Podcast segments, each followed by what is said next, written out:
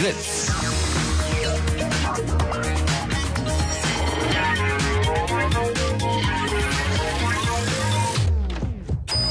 Blue Moon. Die zwei Sprechstunden.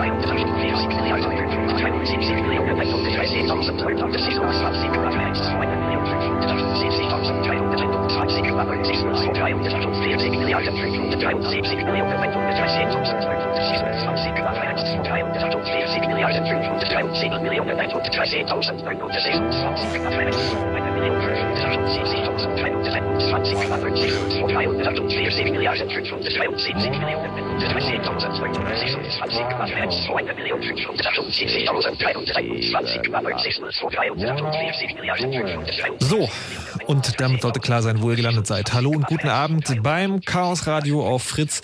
Wie immer jeden letzten Donnerstag im Monat haben Leute, die im Club sind, im Chaos Computer Club, das Studio geentert und werden uns in den nächsten zwei Stunden genauer aufklären über Dinge, die in diesem seltsamen Internet passieren, über das immer alle reden. Mit dabei sind heute Maha, hallo und guten Abend. Hallo. Und äh, jemand, der Herr Urbach genannt wird, hallo und guten Abend. Hallo. Möglicherweise auch schon auf, aus alten Chaos-Radio-Folgen bekannt, könnt ihr gerne mal angucken. Es gibt schon ganz viele auf chaosradio.de.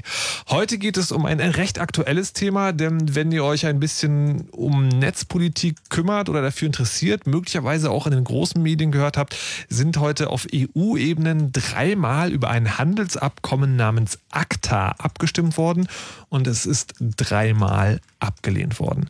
Das ist schon, äh, also schon komisch genug, dass da dreimal drüber abgestimmt wurde. Wir wollen heute nochmal genau klären, worum geht's da? Was ist daran ähm, jetzt so besonders? Was ist daran protestierenswürdig? Denn das tun die Leute, die man so im allgemeinen Netzgemeinde nennt, ähm, sehr häufig und sehr vielseitig gegen ACTA. Und dann, was ist eigentlich das Problem? Denn ACTA ist ein Handelsabkommen, das wie so viele dieser Sachen sich darum dreht, dass Leute die Idee haben, okay, in dem komischen Internet, ihr ladet da einmal alle kostenlos Musik runter, das ist ungeil wir müssen das jetzt mal irgendwie eindämmen. Und da ist ACTA so eine, eine Methode, wo Leute denken, hey, das könnte doch ganz gut sein gegen diese ganzen Urheberrechtsverletzungen. Und diese Diskussion ist natürlich viel größer, denn äh, außer das Internet einzuschränken, könnte man ja vielleicht denken so, ja, okay, die Sau ist jetzt irgendwie aus dem Sack, wir müssten uns vielleicht mal was Neues ausdenken, wie man im Internet irgendwie die Musik kopieren kann und dann vielleicht trotzdem, dass die Leute irgendwie zu Geld kommen, weil wir finden es ja geil, wenn sie gute Musik machen, die wir im Internet kopieren. Da gibt es dann also Vorschläge, wie man das Ganze klären könnte. Und über beide Seiten dieser Medaille wollen wir heute reden. Also einerseits dieses, okay, da gibt es Leute, die wollen das Internet irgendwie regulieren, ist das cool und wenn ja, warum nicht und was macht man dagegen? Und die andere Seite so, wenn wir es nicht regulieren. Das Internet bleibt so, wie es ist und alle kopieren. Wie sorgen wir dafür, dass Leute, die Kunst machen, trotzdem Geld kriegen? Das also sagen der grobe Überblick über die nächsten drei Stunden. So, die Herren, was ich als allererstes von euch wissen würde, ist ja tatsächlich genau, ähm, könnt ihr mal jeder in drei Sätzen erklären, was ACTA ist? Ja, Herr Urbach, fangen wir an. ich danke dir, Maha. Ja, äh, in drei Sätzen. Ähm, ACTA ist ein Handelsabkommen, das eigentlich Produktpiraterie eindämmen sollte. Äh, das dann aber auch recht schnell auf äh, geistiges Eigentum, wie es so schon heißt, eingedämmt worden ist und das äh, durchaus mehr als ein Problem mitgebracht hat. Das waren drei Sätze, jetzt bist du wieder dran. okay. Ja, jetzt kann ich ja. Ja, bitte. ja, also Handelsabkommen wurde schon gesagt. Es geht äh, eben um Produktpiraterie vordergründig, aber es gibt einen fünften Abschnitt, wo es dann plötzlich um das Internet geht. Und da soll jetzt plötzlich äh, sogenanntes geistiges Eigentum, ich halte das ja immer noch für Neusprech, äh, das soll eben im Internet äh, gefestigt werden. Und das mhm. ist eben genau einer der vielen Problempunkte. Es gibt aber auch in den anderen Abschnitten Problempunkte. Die sind jetzt aber vielleicht heute nicht Thema. Okay, die jetzt sagen, da kann man dann nochmal irgendwie drei Chaos-Radios draus machen wahrscheinlich. Was ist denn genau das Problem an ACTA? Also was wird denn da gefordert, was, äh, ja, was so schlimm ist? Oder was euch auf die Palme bringt? Also eher erstmal, was wurde gefordert? Ähm, wir hatten das ja schon mal in Blue Moon auch besprochen gehabt, das Thema. Äh, ACTA hat ja sehr viel verschiedene Stufen durchgemacht, mhm. bis jetzt dann dieser Entwurf da ist, der jetzt äh, auch abgestimmt worden ist in den ersten Instanzen. Und ähm, es standen halt ganz klar Forderungen nach Three Strikes drin, wie wir es in Frankreich kennen. Also dreimal was runtergeladen, aber erwischt worden, Netz ist weg. Mhm. Es standen drin die sogenannten Statutory Damages. Das kennen wir aus den Staaten. Äh, ich lade was runter und dann werde ich dabei erwischt und dann wird der entgangene Schaden, also der entgangene Gewinn eingeklagt, wo dann so 10,4 Millionen Dollar für drei Songs dergleichen rauskommen. Das stand auch drinne mhm. und ähm, die große Empörungswelle kam eigentlich, äh, nachdem es alles schon wieder draußen war aus dem Vertrag ähm, aber dann äh, die alten Texte gefunden worden sind im Netz. Naja, also das war ja dieser Punkt der Geheimverhandlung. Also es wurde zunächst geheim verhandelt und das hat natürlich viele gestört. Aber äh, jetzt auch das Ergebnis ist auch immer noch problematisch. Also zu sagen, jetzt ist das ja alles entschärft und alles wunderbar, das ist natürlich nicht der Fall. Denn erstmal wird mit ACTA tatsächlich so ein, ja eigentlich der, das äh, angelsächsische Prinzip von Copyright hier eben auch äh, versucht durchzusetzen. Äh, wir haben ja ein bisschen anderen Ansatz in Europa mit dem Urheberrecht und es soll äh, eben auch, es geht eben auch vor allen Dingen um solche Sachen wie File-Sharing. Das wird als immer kommerziell angesehen. Mhm. Und äh, das ist natürlich ein Problem. Wir wollen ja vielleicht äh, ein bisschen darauf hinarbeiten, dass File-Sharing nicht nur was Kommerzielles ist, sondern eben, dass es da auch den Aspekt der Privatkopie gibt. Und dieser Aspekt der Privatkopie, der ist eigentlich bei ACTA so nicht drin. Da wird also wirklich davon ausgegangen, dass jede Form von File-Sharing kommerziell ist und deshalb eben auch verfolgt werden soll. Und vor allen Dingen werden auch die Provider äh, mit äh, dort äh, in die Verantwortung genommen, gegen File-Sharing vorzugehen. Ähm, und das wollen wir natürlich auch nicht, denn wir wollen ja natürlich Netzneutralität. Also von Okay, daher. aber, aber da, da, an dem Punkt würde ich gerne nochmal genauer nachhaken wollen. Wir kommen gleich nochmal ausführlicher zu dieser Geheimgehaltungsgeschichte. Also, dass es da ein großes Ding gibt, ein großes Handelsabkommen, das uns alle irgendwie beeinflusst, das aber von dem viele Leute gar nichts wussten. Was ist denn jetzt mit so Provider sollen das Internet kontrollieren? Was genau passiert da? Ähm, das kann ich, glaube ich, ganz gut erklären. Ähm, in ACTA stehen Formulierungen drin, die äh, im Endeffekt sagen, dass äh, die Provider mit der Privatwirtschaft, also zum Beispiel mit Verwertern wie einem Musiklabel oder einem Filmstudio, Verträge abschließen sollen, dass sie sich darum kümmern, dass ihre Kunden keine Urheberrechtsverletzung mehr vollziehen. Das heißt, wir privatisieren äh, Ermittlungsarbeit und äh, privatisieren auch äh, im Endeffekt Rechtsprechung, weil auch die Sanktionen dann zwischen denen vertraglich vereinbart werden und dann ich als Kunde das in den AGBs mit unterschreibe, dass ich das halt nicht mehr mache. Ansonsten passieren halt folgende Dinge. Okay. Und das ist, äh, das glaube ich, das, das äh, ein ganz großes Problem. Also äh, Jeremy Zimmer nannte es mal äh, The Private Sector Policing the Internet. Also, da ist der eine Vorwurf, ähm, eigentlich ist es Aufgabe von, von äh, Polizei und Gerichten. Also es gibt, glaube ich, einen schönen äh, aus dem Staatsbürgerunterricht Judikative, äh, da irgendwie und Legislative danach zu forschen und das auch zu machen. Die Exekutive ist jetzt gemeint. Ach Mann, ey. Also die Exekutive ist halt die Polizei, die Judikative, die Gerichte, die sollen tätig werden und nicht irgendein Privatmensch. Siehst du, und ich habe diesen Fehler jetzt nur gemacht, damit du es uns nochmal genau erklären kannst. ähm, äh, aber es schwingt ja auch, wenn man diese Kritik äh, sich anguckt, immer noch so der Vorwurf der Überwachung und der Netzneutralität, also was Mara gerade schon sagte, mit rein. Was hat das mit den Providern zu tun? Naja, die Provider sollen halt jedes Paket durchgehen lassen. Die sollen sich nicht jedes Paket angucken und sagen, oh ja, das könnte eine Urheberrechtsverletzung sein, das soll jetzt mal nicht. Das könnte irgendwie was anderes Illegales sein, das soll jetzt mal nicht. Sondern, ich meine, es gibt eben dieses Konzept äh, der, der äh, ja, ähm, Privatheit und äh, äh, eigentlich sollen die äh, Provider eben nur die Pakete weiter befördern und nicht das, da reingucken. Das heißt, wenn die Provider das umsetzen würden, was bei ACTA geplant ist, müssten sie seinen kompletten Traffic im Internet angucken. Genau, dann haben wir die totale Überwachung im Internet. Juhu. Ach nee, das war nicht gut. Ah, okay, das machen wir nicht. Herr Richter.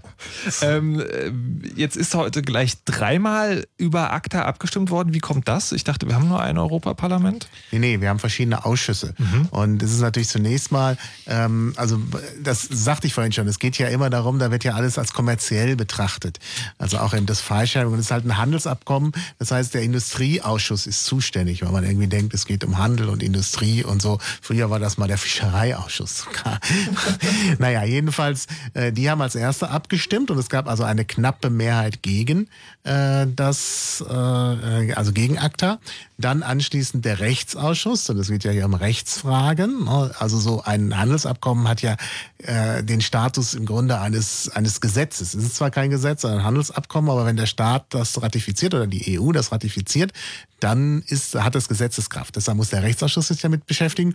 Und, und das ist jetzt genau ja unser Punkt, da sind ja massiv Bürgerrechte betroffen. Nämlich eben tatsächlich Netzneutralität und der, äh, das ist natürlich ein Bürgerrecht. Es ist äh, klar, dass wir uns frei informieren müssen im Netz. Deshalb eben auch der Ausschuss für Bürgerrechte. Genau. Okay, und, Und, äh, wieso, jetzt haben die sozusagen votiert, alle dagegen, also knapp, aber halt doch dagegen. Was hat das, was ist das jetzt? Also heißt das jetzt ist vom Tisch oder? Nee, leider nicht. Die, die Ausschüsse bereiten ja immer nur die Sitzung des Parlaments vor, das Plenum. Und das Plenum muss halt abstimmen. Und jetzt haben wir das Problem, das war schon alles sehr, sehr knapp. Ähm, wir haben ja auch leider noch sehen müssen, dass eben auch die Gruppe der Liberalen umgefallen ist und dafür äh, gestimmt hat. Und jetzt besteht natürlich die, die Gefahr, wo das so knapp ist, dass äh, im Parlament die Mehrheit nicht dagegen ist, weil jetzt natürlich hinter den Kulissen verhandelt wird. Die Lobbyisten äh, sind natürlich dann wieder vorne, also verschiedene Lobbyisten, aber eben vor allen Dingen Leute, die auch für Urheberrecht sich einsetzen und für Leistungsschutzrechte und so. Die sind, das ist natürlich eine starke Gruppe. Die werden natürlich jetzt nochmal äh, Druck äh, den Druck erhöhen, um dann eben äh, zu gucken, was im, äh, im Parlament äh, passiert.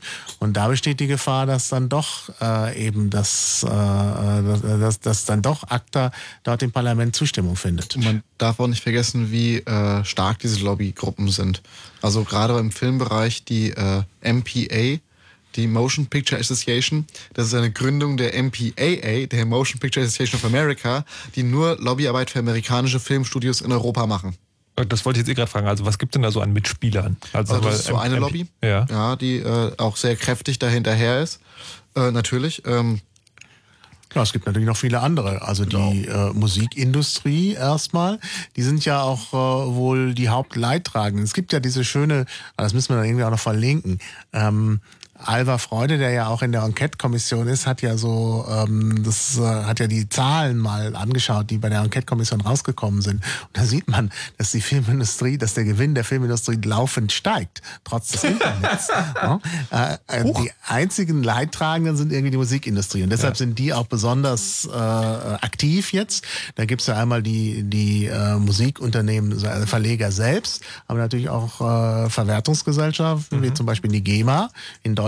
Sowas gibt's ja auch in anderen Ländern, die natürlich da auch äh, ganz äh, stark Druck machen und natürlich immer damit kommen, unsere Mitglieder verdienen immer weniger und wir müssen uns wehren und wir kriegen kaum Geld von Google und das können wir unseren Mitgliedern nicht verkaufen, die wollen Geld verdienen. Ja, und da wird dann ein bisschen auf die Tränendrüse gedrückt und dann fällt natürlich der ein oder andere Politiker um, wie wir jetzt ja gerade gesehen haben. Jetzt, äh, jetzt gibt es sozusagen viele Lobbyisten von Seiten der Urheberrechtsindustrie. Ah, eine. Gruppe haben wir noch vergessen, die äh, Zeitungsverleger. Da ist besonders äh, um Murdoch, dem weltweit wichtigsten Zeitungsverleger herum, gibt's ganz starke, äh, ganz starken Lobbydruck. Also der ist auch, macht sich sehr stark. Der hat ja auch hier in Deutschland, äh, haben ja auch äh, die mit Murdoch verbundenen äh, Presseerzeugnisse auch sich sehr stark für das Leistungsschutzrecht äh, stark gemacht. Und das ist natürlich auch wieder eine wichtige Gruppe, die Müsste man mitspielt. vielleicht nochmal kurz erklären, Leistungsschutzrecht, ähm, gerade im äh, Begriff Zeitung, da geht es darum, dass äh, manche Leute der Ansicht sind, dass wann immer ein kleiner Ausschnitt von Text irgendwo im Internet irgendwie weiterverbreitet wird, soll dafür auch Geld bezahlt werden. Ein Beispiel ist, ihr schreibt was in euer Blog. Ein anderes Beispiel ist, äh, irgendwelche Suchmaschinen oder Zeitungszusammenfassungsdienste bringen vollautomatisiert Zitate auf ihre Seite.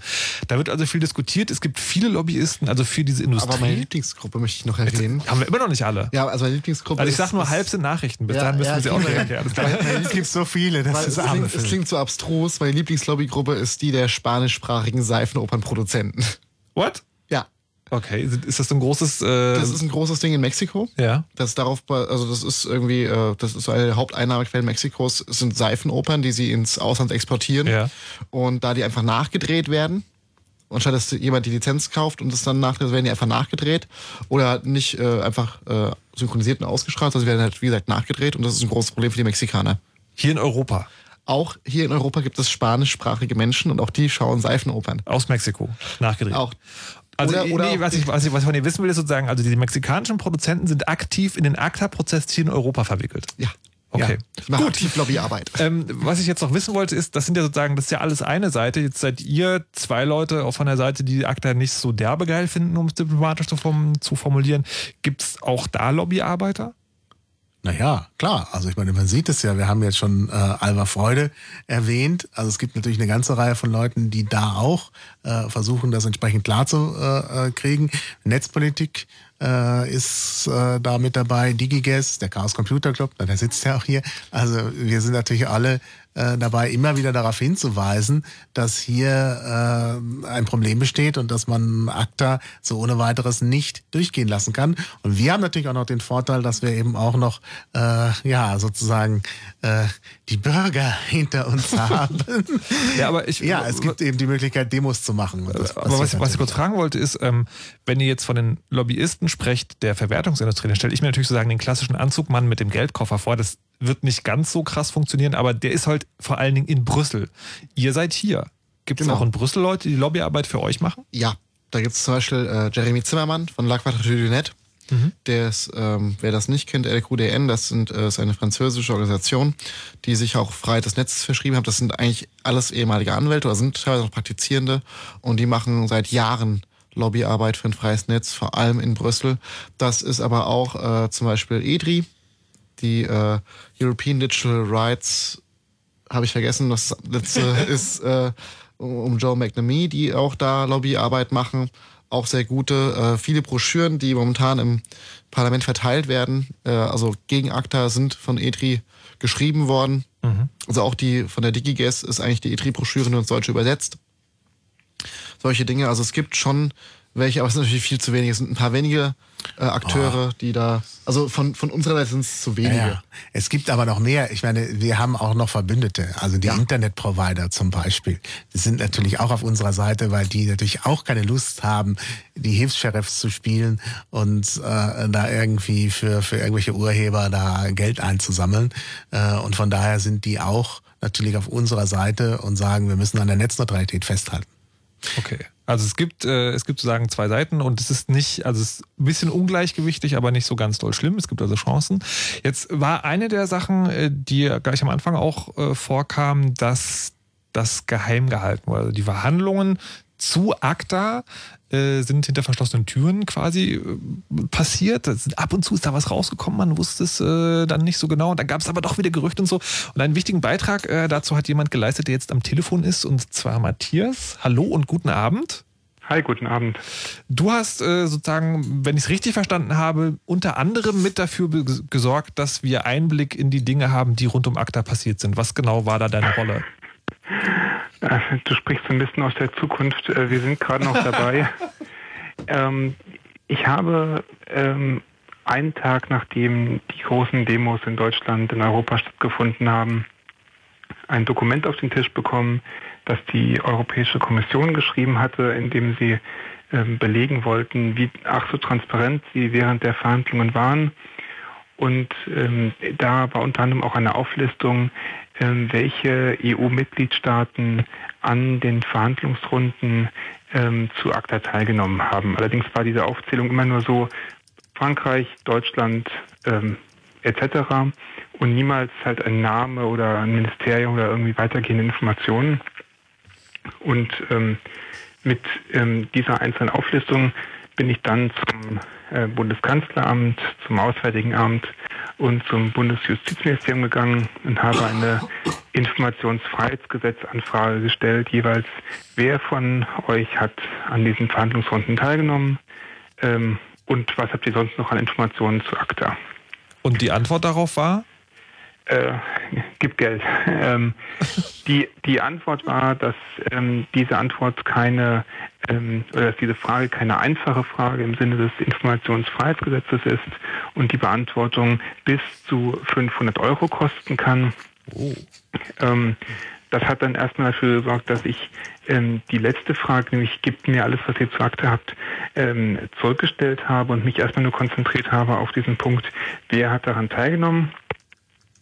Und ein paar Wochen später kam dann vom Justizministerium ein Antwortschreiben, in dem sie ähm, letztendlich die, diese Beantwortung abgelehnt haben mit einer selten äh, kreativen Begründung, nämlich ähm, durch die Bekanntgabe der, der Namen der äh, Angestellten und Beamten im Ministerium, die an diesen Runden teilgenommen haben, würde die öffentliche Sicherheit gefährdet werden. Das ist nämlich einer der Ausschussgründe für die Herausgabe von Informationen nach dem IFG.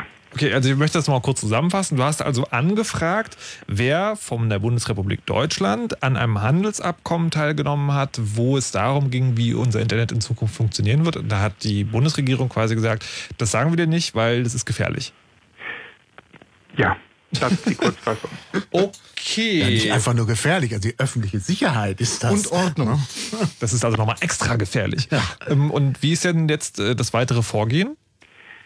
Naja, diese Antwort, äh, genauso wie die Frage, ähm, habe ich veröffentlicht auf Frag den Staat.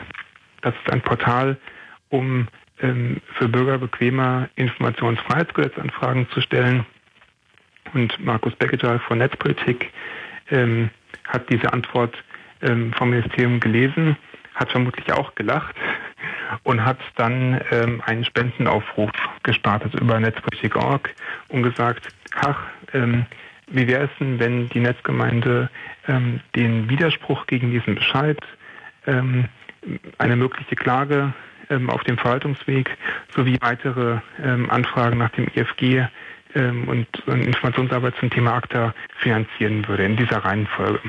Ja. Und ähm, das war über ein Wochenende, so Freitagabend, glaube ich, kam dieser Spendenaufruf. In den nächsten 48 Stunden gingen, glaube ich, 7000 Euro an Spenden rein. Ähm, damit sind jetzt erstmal die 30 Euro abgedeckt, die das äh, Widerspruchsverfahren kosten würde, wenn es ebenfalls abgelehnt wird ähm, und auch die ähm, Anwaltskosten ähm, der Rechtsanwaltskanzlei, die jetzt mit der Formulierung des Widerspruchs ähm, beauftragt worden ist. Und wenn jetzt ähm, eine Antwort kommt, dann ist die entweder positiv oder sie ist negativ und wenn sie negativ ist, dann heißt dann die nächste Station ähm, Verwaltungsgericht. Ja, sehr schön. Es endet alles immer irgendwie wieder vor Gerichten und ähm, die Netzgemeinde muss es dann finanzieren. Das ist ja nicht zum ersten Mal, dass sowas passiert. Darf ich Matthias auch noch eine Frage stellen? Klar. Ja, und zwar, äh, du hattest doch auch was gesagt über die verschiedenen, also wir uns das letzte Mal unterhalten haben, über die verschiedenen Versionen von ACTA. Also das interessiert mich natürlich als Sprachwissenschaftler. Kannst du da kurz noch was zu sagen zu den verschiedenen Sprachversionen, den verschiedenen Konzepten, die da mit dahinter stehen? Wenig. Also es gibt ähm, ja unter anderem durch äh, Michael Geist, ähm, einen kanadischen ähm, Rechtsprofessor ähm, und durch andere ähm, interessierte Gruppen sehr frühe Veröffentlichungen des ACTA-Entwurfs. Und man kann natürlich so ähnlich wie in einem Wiki ähm, jetzt einzelne Versionen übereinander legen und schauen, an welchen Stellen ähm, gab es noch Dissens, der ist teilweise bei einigen ähm, das waren Leaks ähm, noch rausgestrichen gewesen und an welchen Stellen ähm, hat man eine Konkretisierung geschaffen. Nach allen Informationen, die ich habe, gab es eigentlich nirgendwo eine Konkretisierung, sondern immer nur eine Aufweichung ähm, und auch bis hin zur Entwicklung neuer, äh, undefinierter ähm, Begriffe, die dann erst im Laufe ähm, nach der Ratifizierung erst mit Leben gefüllt werden müssen.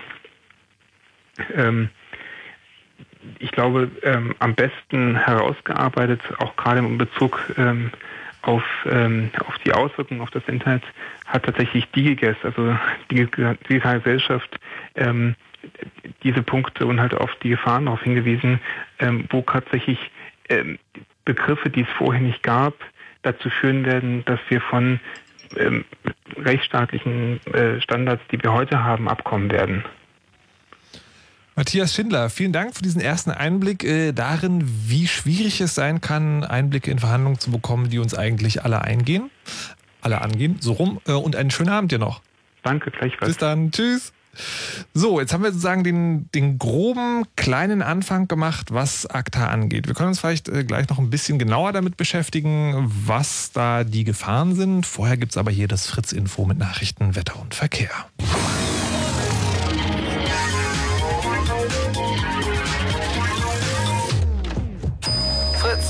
Blue Moon.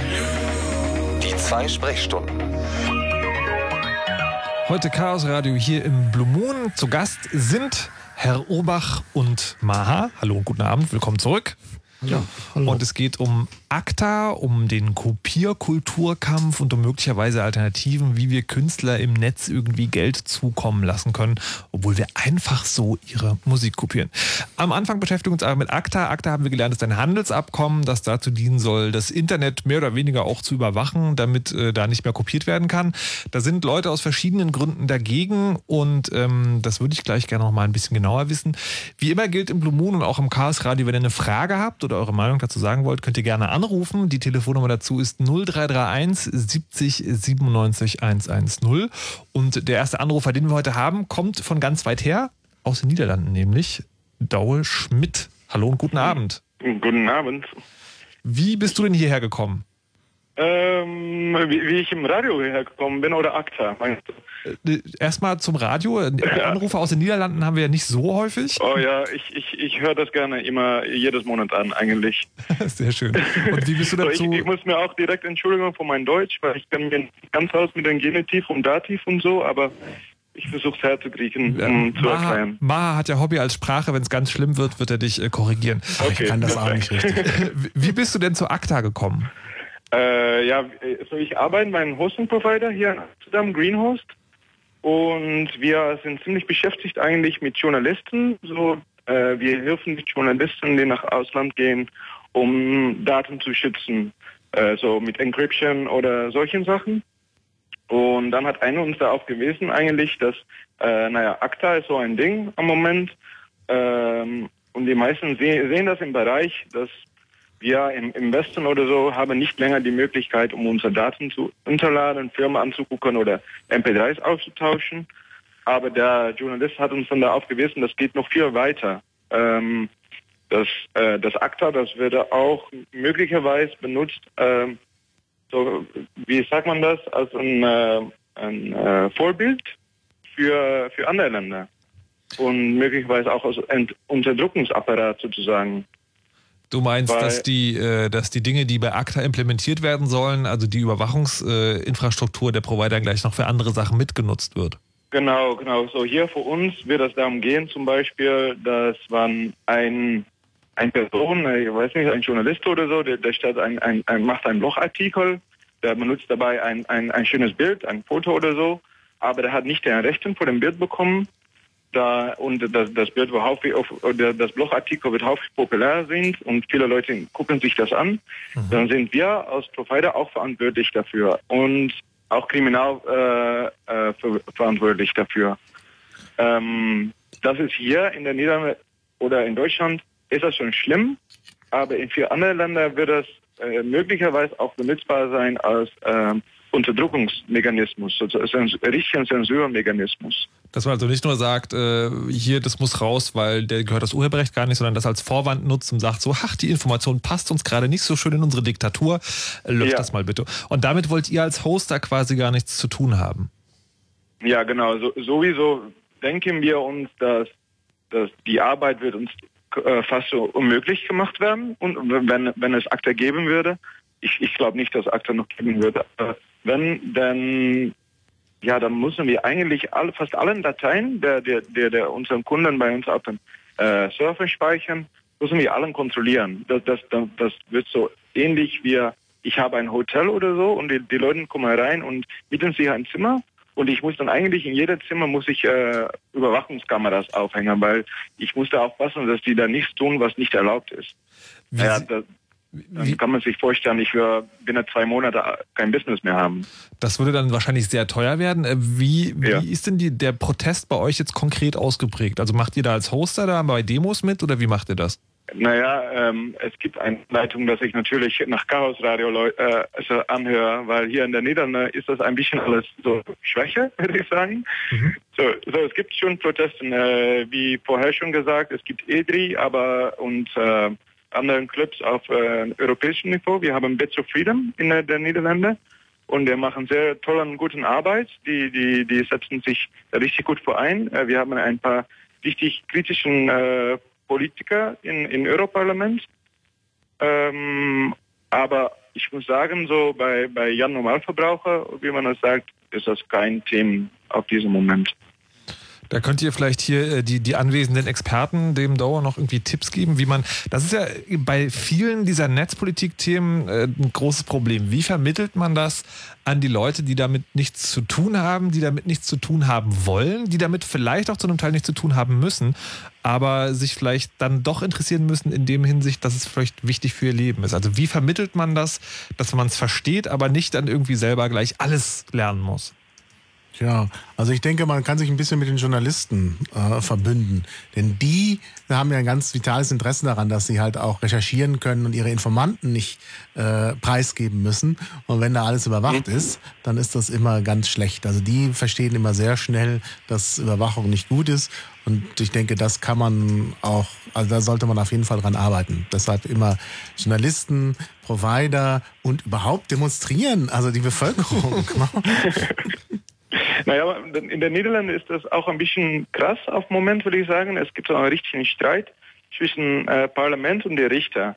Weil wir sind, glaube ich, auch eine der ersten Länder, der, wo der Pirate Bay zum Beispiel richtig blockiert werden ist.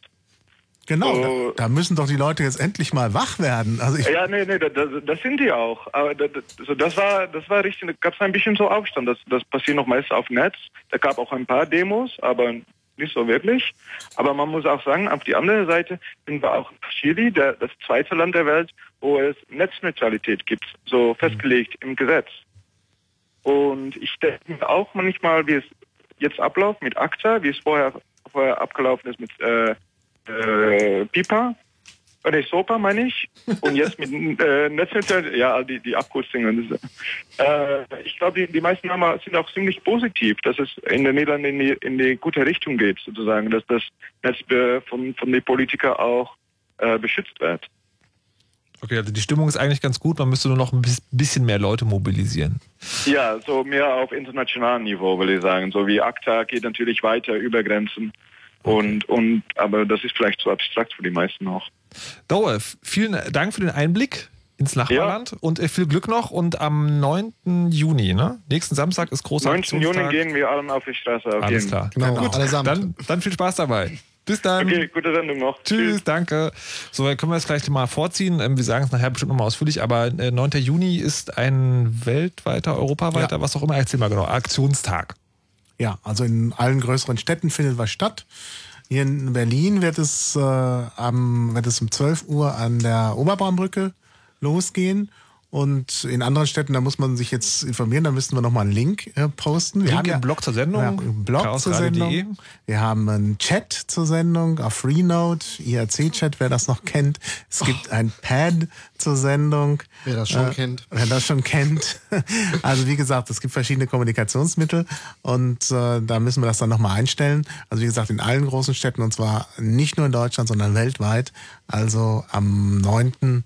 äh, Juni, also übernächsten Samstag, da wird es dann richtig losgehen und ich denke, da sollten auch wirklich alle äh, kommen, weil es wirklich ganz wichtig ist. Das wird also der Aktionstag. Jetzt hat, ähm, hat Doe aus den Niederlanden ja gerade gesagt, für die würde sich tatsächlich was ändern. Ich habe jetzt, ähm, ich weiß gar nicht, wann es war, Anfang diesen Ende letzten Jahres, als die Diskussion um ACTA schon so richtig schlimm war, mal äh, mit einem Rechtsanwalt gesprochen. Der Herr Stahler war es, glaube ich, der auch bloggt. Und der meinte, das Krasse an ACTA ist für Deutschland eigentlich, das, was auch immer da jetzt drin steht, also der aktuelle Stand, den wir auch kennen, ist für uns würde sich gar nichts ändern. Das gilt sowieso schon alles. Ja, nicht ganz. Das ist auch wieder so ein Nebel, äh, der ausgeschüttet wurde und sogar vernünftige Leute wie Herrn Stadler erfasst hat. Aber sag du mal was dazu. Ja, also äh, wie gesagt, was wir vorhin schon ansprachen, dass äh, Privatunternehmen anfangen, das Netz zu überwachen äh, auf Grundlage von Verträgen. Das ist eine krasse Änderung. Das ist so momentan, äh, glaube ich, nicht möglich. Dann auch, ähm, was halt sehr spannend ist, ist Ja, aber, aber um noch kurz dabei zu bleiben, diese Sache ist doch, steht doch in dem aktuellen Entwurf, den wir kennen, muss man mal sagen, ja nicht mehr drin, oder? Doch, es steht noch drin, dass sämtliches Filesharing äh, zu behandeln ist als kommerziell. Ja. Also die, der, äh, die Idee der Privatkopie ist da nicht drin. Das hat vorhin auch jemand hier im Pad gefragt, was ist eigentlich eine Privatkopie? Okay, da, da das wollen wir gleich machen. Da will ich, will ich gleich tatsächlich später zu kommen, aber, Aber, steht da noch explizit drin, dass die Provider Ja. den Dingen zu überwachen Ja. sollen? Ja. Okay. Und zwar über den kommerziellen Bereich. Und halt, was sehr, sehr spannend ist, ist, dass ähm, Ach so, warte. Ich, ich spring gerade. Ich muss, also da steht drin, die Provider sollen den, für den kommerziellen Bereich den Internetverkehr überwachen und dann wird an anderer Stelle definiert, jede Kopie ist kommerziell. Genau. Okay, da ist Das der Zusammenhang. Verstehe, ja, das ist wunderschön. Äh, meine Lieblingsstelle ist immer noch, wo es um das äh, Fair Trial geht im, im Vertrag. Mhm. Ähm, da wird gesagt, dass äh, es ein fair, also ein Fair Trial geben muss in diesem Prozess der äh, der Überwachung, äh, der, der Bestrafung und auch der Überwachung. Und äh, der Begriff Fair Trial ist bei uns, also ein faires Verfahren, ist bei uns eine völlig andere Bedeutung als Fair Trial in Staaten. Und, äh, Aber darüber wird nicht gesprochen, was es denn ist. Es wird nicht definiert. wie, wie, das steht da jetzt drin? Da steht der Begriff Fair Trial drin. Was, was, okay, was ist das denn in Also Staaten? bei uns ist es ein faires Verfahren, kennen wir, so vom, vom Gericht mit Ja. äh, Anwälten und allem Pipapo. Ein Fair Trial ist einfach nur, dass es ein gerechter Prozess ist. Also Prozess im Sinne von, von Prozesskette. Ja, also, äh, Also Ding, Ding, was passiert. Also nicht Gerichtsprozess, sondern einfach ein Prozess. Also da passiert eine Genau, Handlung. da passieren halt Dinge. Und welche Bedeutung hat die, die im Akta drin steht? das wissen wir nicht. Ah, weiß das jemand? Äh, das weiß im Zweifel das ACTA-Büro, Mhm. das gerade in, äh, in Tokio aufgebaut wird oder dann Mhm. aufgebaut werden soll.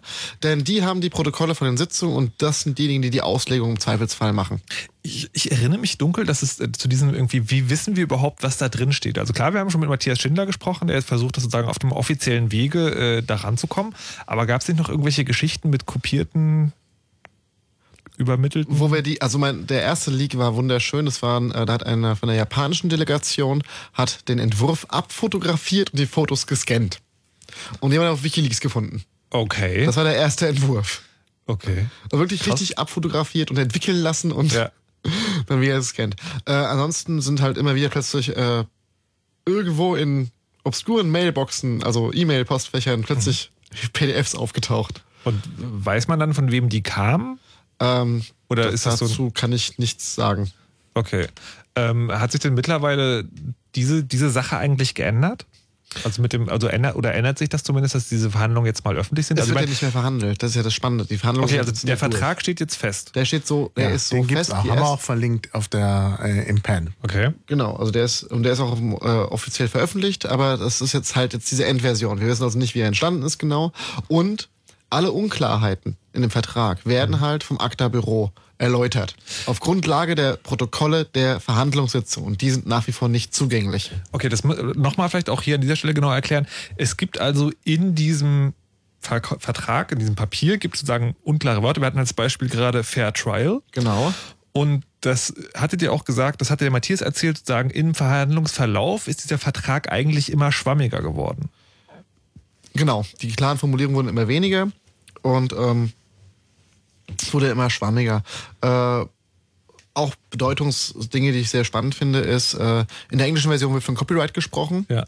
in der deutschen von Urheberrecht. Okay, also das- das klang- Das, davon. das klang vorhin schon mal an. Was ist denn da jetzt der Unterschied? Ähm, ja, Copyright ist das, was, äh, was wir aus äh, UK und aus den Staaten kennen. Also ich äh, erstelle ein Werk und melde es an Ja. und erhalte damit das Copyright auf das Werk. Also kann auch eine Firma ein Werk anmelden gehen. Mhm. Wir kennen das Copyright bei 20th Century Fox. Das ist ein Studio. Das, geht Copyright kann man auch verkaufen. Genau, Das man, man kann das. Copyright handeln. Ja. Äh, wenn ich in Deutschland ein Werk erstelle, habe ich immer das Urheberrecht. Ich kann nur meine Verwertungsrechte verkaufen.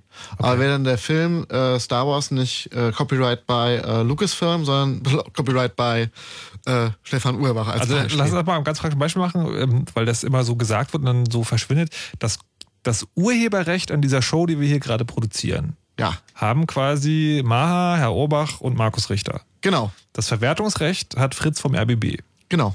In Amiland wäre es so, äh, ich werde bezahlt, ihr seid Gäste und Werden äh, dafür kompensiert auch irgendwie. genau. Und äh, das hat dann also komplett, was damit passiert, äh, ist alles in Händen des Senders dann. Genau. Okay.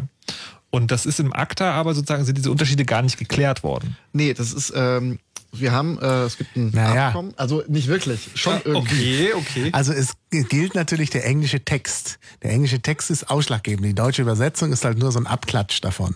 Und da ist die Rede von Copyright. Das heißt, Okay. es geht in Wirklichkeit tatsächlich um Verwertungsrechte.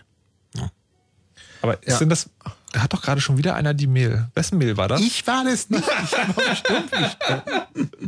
Ihr müsst nämlich wissen, jedes Mal, wenn hier ein, ein elektronisches Gerät, wovon es beim Chaos Radio nicht nur eins gibt, ein Geräusch macht, schuldet derjenige einen Kasten Erfrischungsgetränk. Das war ich. Wir sind mittlerweile Zu, am schon, Anfang war ich's, aber jetzt Also ich ich habe eine E-Mail bekommen. wir sind schon äh, jetzt bei drei Kästen. Es wird ein, ein ordentliches Gelage am Ende dieser Sendung und ihr könnt auch gerne noch anrufen 0331 70 97 110, wenn ihr Fragen habt. Jetzt haben wir am äh, 9. Juni diesen ähm, den, den großen Protesttag. Bis jetzt ging das alles über Lobbyarbeit. Gibt es ist schon abzusehen, wird das jetzt schief gehen mit dem ACTA? Also wird es tatsächlich abgelehnt oder Also es ist wichtig, dass wirklich viele auf die Straße gehen. Wir müssen nochmal ähnliche Zeichen setzen wie bei der ersten großen ACTA-Demo. Äh, also es ist jetzt nicht okay, zu Hause zu bleiben. Das ist nicht okay. okay? Geht auf die Straße, zeigt, dass ihr da seid, dass ihr das nicht wollt. Denn wir müssen nochmal ganz klare Signale nach Brüssel senden und das geht nicht, wenn wir zu Hause bleiben. Hilft Also- das denn eigentlich wirklich was? Also das frage ich mich ja immer so sagen, wir demonstrieren Also hier, damit die in Brüssel was nach, ändern. nach der letzten großen ACTA-Demo, also dieser ersten großen, die wir alle kennen, diese äh, in ganz Europa, hat ähm, Karel de Gacht, das ist der europäische Handelskommissar, einen verwirrten Brief geschrieben an die verschiedenen Abgeordneten, um zu erklären, warum die Proteste völlig falsch sind, dass es gar nicht so schlimm sei. Also er ist richtig in eine Notlage geraten, auch in eine Okay. Erklärungsnotlage und schrieb halt, dass diese Proteste gesteuert sind und sehr, sehr spannend. wer, wer steht da angeblich dahinter? Äh, es war so abstrus, ich habe schon wieder vergessen. Okay, kann man vielleicht auch einen Link äh, in das. Das in, gibt äh, den Brief News. Gibt's bei Lagwater.net ähm, veröffentlicht. Einfach mal nach äh, LQDN und Karate Gacht suchen. Da gibt's ein paar schöne Links. Und wenn ihr Informationen über den Aktionstag haben wollt, dann nehmt ihr die Suchmaschine eurer Wahl, zum Beispiel duckduckgo.com äh, und gebt da einfach Aktionstag gegen ACTA, 9. Juni ein und äh, ihr habt die Links eurer Geschmacksrichtung. Auf Englisch kann man es auch einrichten, dann kann, hat man sogar die internationalen Termine und auf Deutsch kann man sich dann sogar noch seine Partei aussuchen, die, von der man die Infos haben will. So, äh, also wir sind alle Parteien dagegen, oder? Wie sieht das aus da? In Deutschland sieht es so aus. Ich meine, die Liberalen sind jetzt, glaube ich, nur auf europäischer Ebene umgefallen. In Deutschland aber, glaube ich, noch nicht. Das weiß ich nicht so genau. Äh, Und äh, die anderen Parteien sind inzwischen alle gegen ACTA, sogar aus der, also aus dem C-Netz, also dieser Gruppe der CDU-CSU, hat man scharfe Töne gegen ACTA. Also, Also ich glaub, aus da ist aus- nichts mehr zu wollen. Also C-Netz muss man wissen, ist sozusagen ist der, der Netzpolitikteil der Union, aber sogar kommt das aus diesem Teil oder kommt es wirklich aus der ganzen Union? Ja, ich glaube, in der ganzen Union ist das noch nicht richtig ausgemängelt, Nee, das ausgedengelt. ist noch nicht, noch nicht ausdiskutiert in der Union, aber das C-Netz, das äh, zumindest da auch äh, spannenderweise recht schnell Einfluss in die, in die in die Union bekommen hat. Aufgrund dessen, dass halt viele MDBs da Mitglieder sind und Erika Steilbach es mit gegründet hat, äh, haben sie ein, gewissen, ein gewisses Gewicht in der Union. Aber äh, auch äh, Menschen, die vorher äh, für ACTA waren, sind mittlerweile äh, klingen nicht mehr so danach. Also es ist schon Das, das hört sich ja jetzt so alles an, als ob man sich im Großen und Ganzen möglicherweise schon mal mit dem Gedanken anfreunden könnte, dass unter Umständen ACTA möglicherweise doch gar nicht unter Umständen eventuell stattfindet. Aber Jetzt ist es ja so, dass bei diesen ganzen Dingen ähm, sich die Idee in den Köpfen der, ich weiß nicht, Politiker, Herrscher, wie auch immer man das nennen will, festsetzt, dass man diese ganze Frage irgendwie so klärt. Beispiel ist die Vorratsdatenspeicherung. Ja, in Deutschland gab es mal eine Vorratsdatenspeicherung, dann ist die in ein Gesetz gegossen worden, dann hat das Bundesverfassungsgericht gesagt, so, nee Leute, so geht es nicht. Ihr, es ist nicht generell, wir können es euch nicht generell verbieten, aber das Gesetz muss auf jeden Fall anders sein. So, jetzt ist es gerade wieder so, dass es wieder von vorne losgeht. Also Vorratsdatenspeicherung ist doch eigentlich eine gute Sache. Wenn ich mir jetzt ACTA angucke, dann denke ich so, okay, möglicherweise geht dieser Vorstoß dann zu Ende, aber was passiert dann?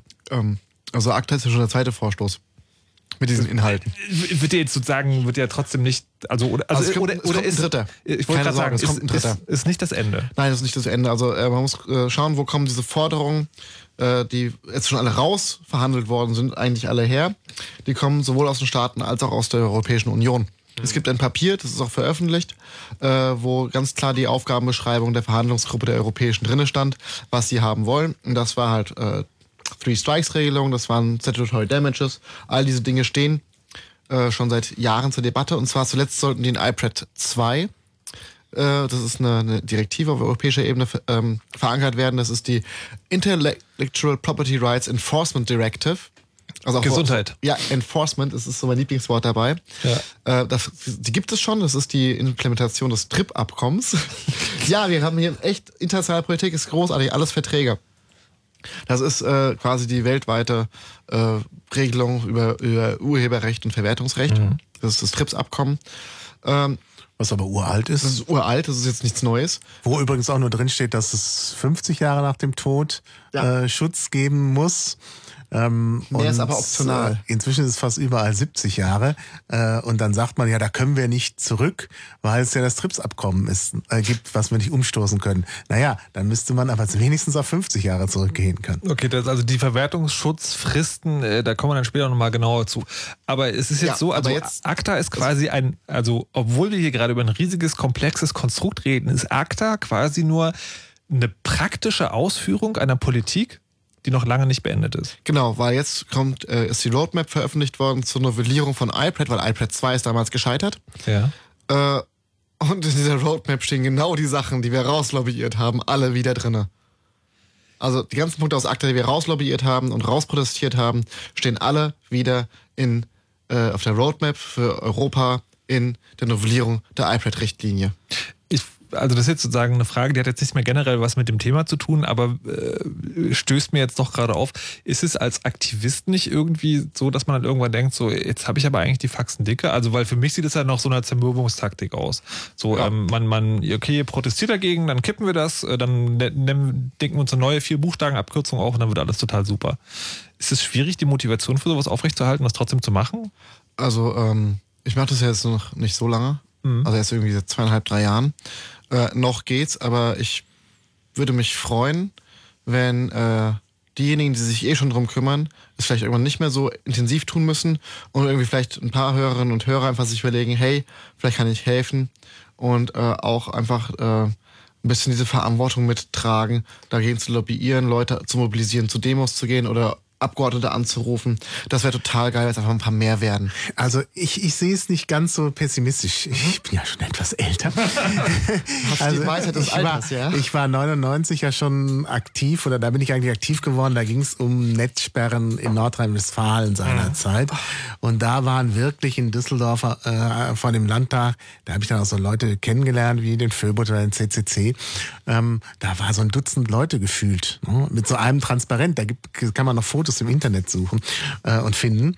Äh, ja, und äh, äh, inzwischen bei den ACTA, bei der letzten Runde ACTA-Demos, da waren in Deutschland wirklich weit über 100.000 Leute unterwegs. Ich meine, da sieht man ja, dass, äh, dass man nicht falsch lag. Und mich motiviert das schon, dass äh, immer mehr Leute jetzt auch sagen, nee, so, aber nicht. Ja, ich ich finde es motivierend, dass so viele Leute mitmachen jetzt schon, aber das ist halt, also die Proteste sind ja nur dann jetzt die Spitze. Der, der ganzen, das Ganze. Das ist auch total super. Das ist auch total super, wie viele YouTube-Videos es gibt, wie viele Blogbeiträge. Das ist alles auch total motivierend. Aber diese durchgehende Lobbyarbeit in Brüssel für ein freies Netz, das ist ja nicht immer nur, wenn es akut wird, sondern durchgehend eigentlich muss diese Arbeit gemacht werden. Das wäre schön, wenn da ein bisschen mehr Unterstützung da wäre. Jetzt ist es ja so, dass, äh, dass ich wegen dieser Lobbyarbeit gründen sich ja gerade Vereine wie die digitale Gesellschaft, die das sozusagen, die das mal machen wollen. Aber habt ihr, ähm, also ich möchte einerseits dazu sagen, äh, die äh, Herr Obach und Maha sagen immer, geht demonstrieren, geht demonstrieren. Der erste Schritt, finde ich, ist immer, informiert euch. Es gibt, äh, also gerade bei solchen Themen sollte man sich schon eine eigene Meinung bilden. Also hört euch zum Beispiel dieses Chaosradio an, belest euch dazu. Ja, das wenn ihr ja dann, wenn ihr dann, ja doch, das muss man manchmal sagen, weil ich glaube, viele Leute sitzen äh, zu Hause vor ihren neuartigen Rundfunkempfangsgeräten und haben, äh, egal für welche Seite, eher so den Anspruch, dass sie sagen so, ja, äh, sagt uns mal, was wir machen sollen. Und ich glaube, es ist eine andere Sache, wenn man auf die Straße geht, weil man das im Radio gehört hat. Da sind zwar Leute, die klingen irgendwie cool, äh, die so, ich soll auf die Straße gehen, äh, dann mache ich das jetzt mal, als wenn man das sozusagen tatsächlich verstanden hat, worum es geht und sich dann dafür entscheidet.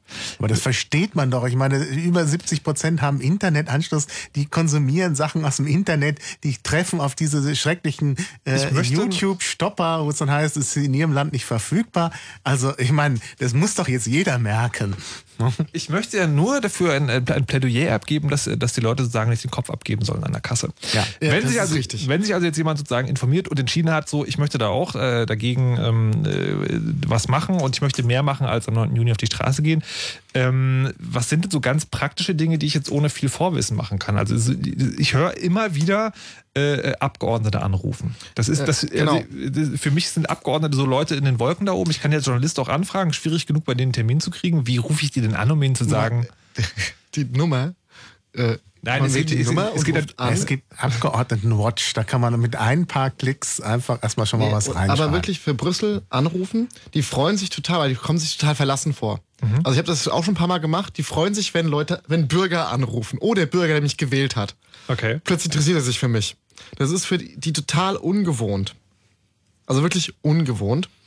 Ähm, und es ist äh, ja einfach äh, wirklich die Nummer anrufen. Es gibt so Laquatanet, also Jeremy Zimmermann, seinem Account folgen auf Twitter. Er ruft immer wieder auf, ruft an. Dann gibt es auch Leitfaden, einen Telefonleitfaden. Wollte ich gerade fragen, wie? Argumentationsleitfäden in verschiedenen Sprachen. Es gibt Listen von Abgeordneten, äh, nur den deutschsprachigen Abgeordneten oder den französischen oder den, den britischen.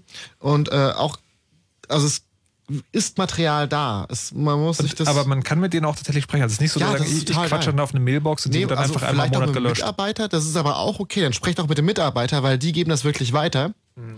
Und ähm, ja, die freuen sich. Es ist halt wichtig zu wissen, sind sie gerade in Brüssel oder in Straßburg. Aber das kann man im Kalender nachschauen. Ähm, wird auch immer mitgeteilt, eigentlich, wo man jetzt gerade anrufen muss.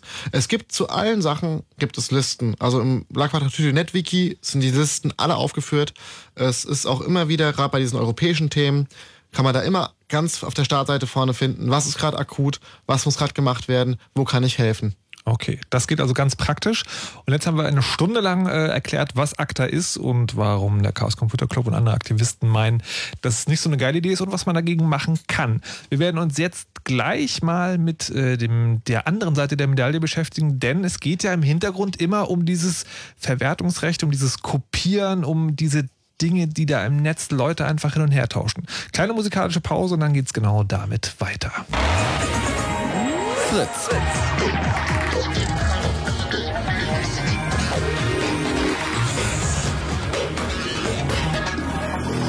Blue Moon. Die zwei zwei Sprechstunden.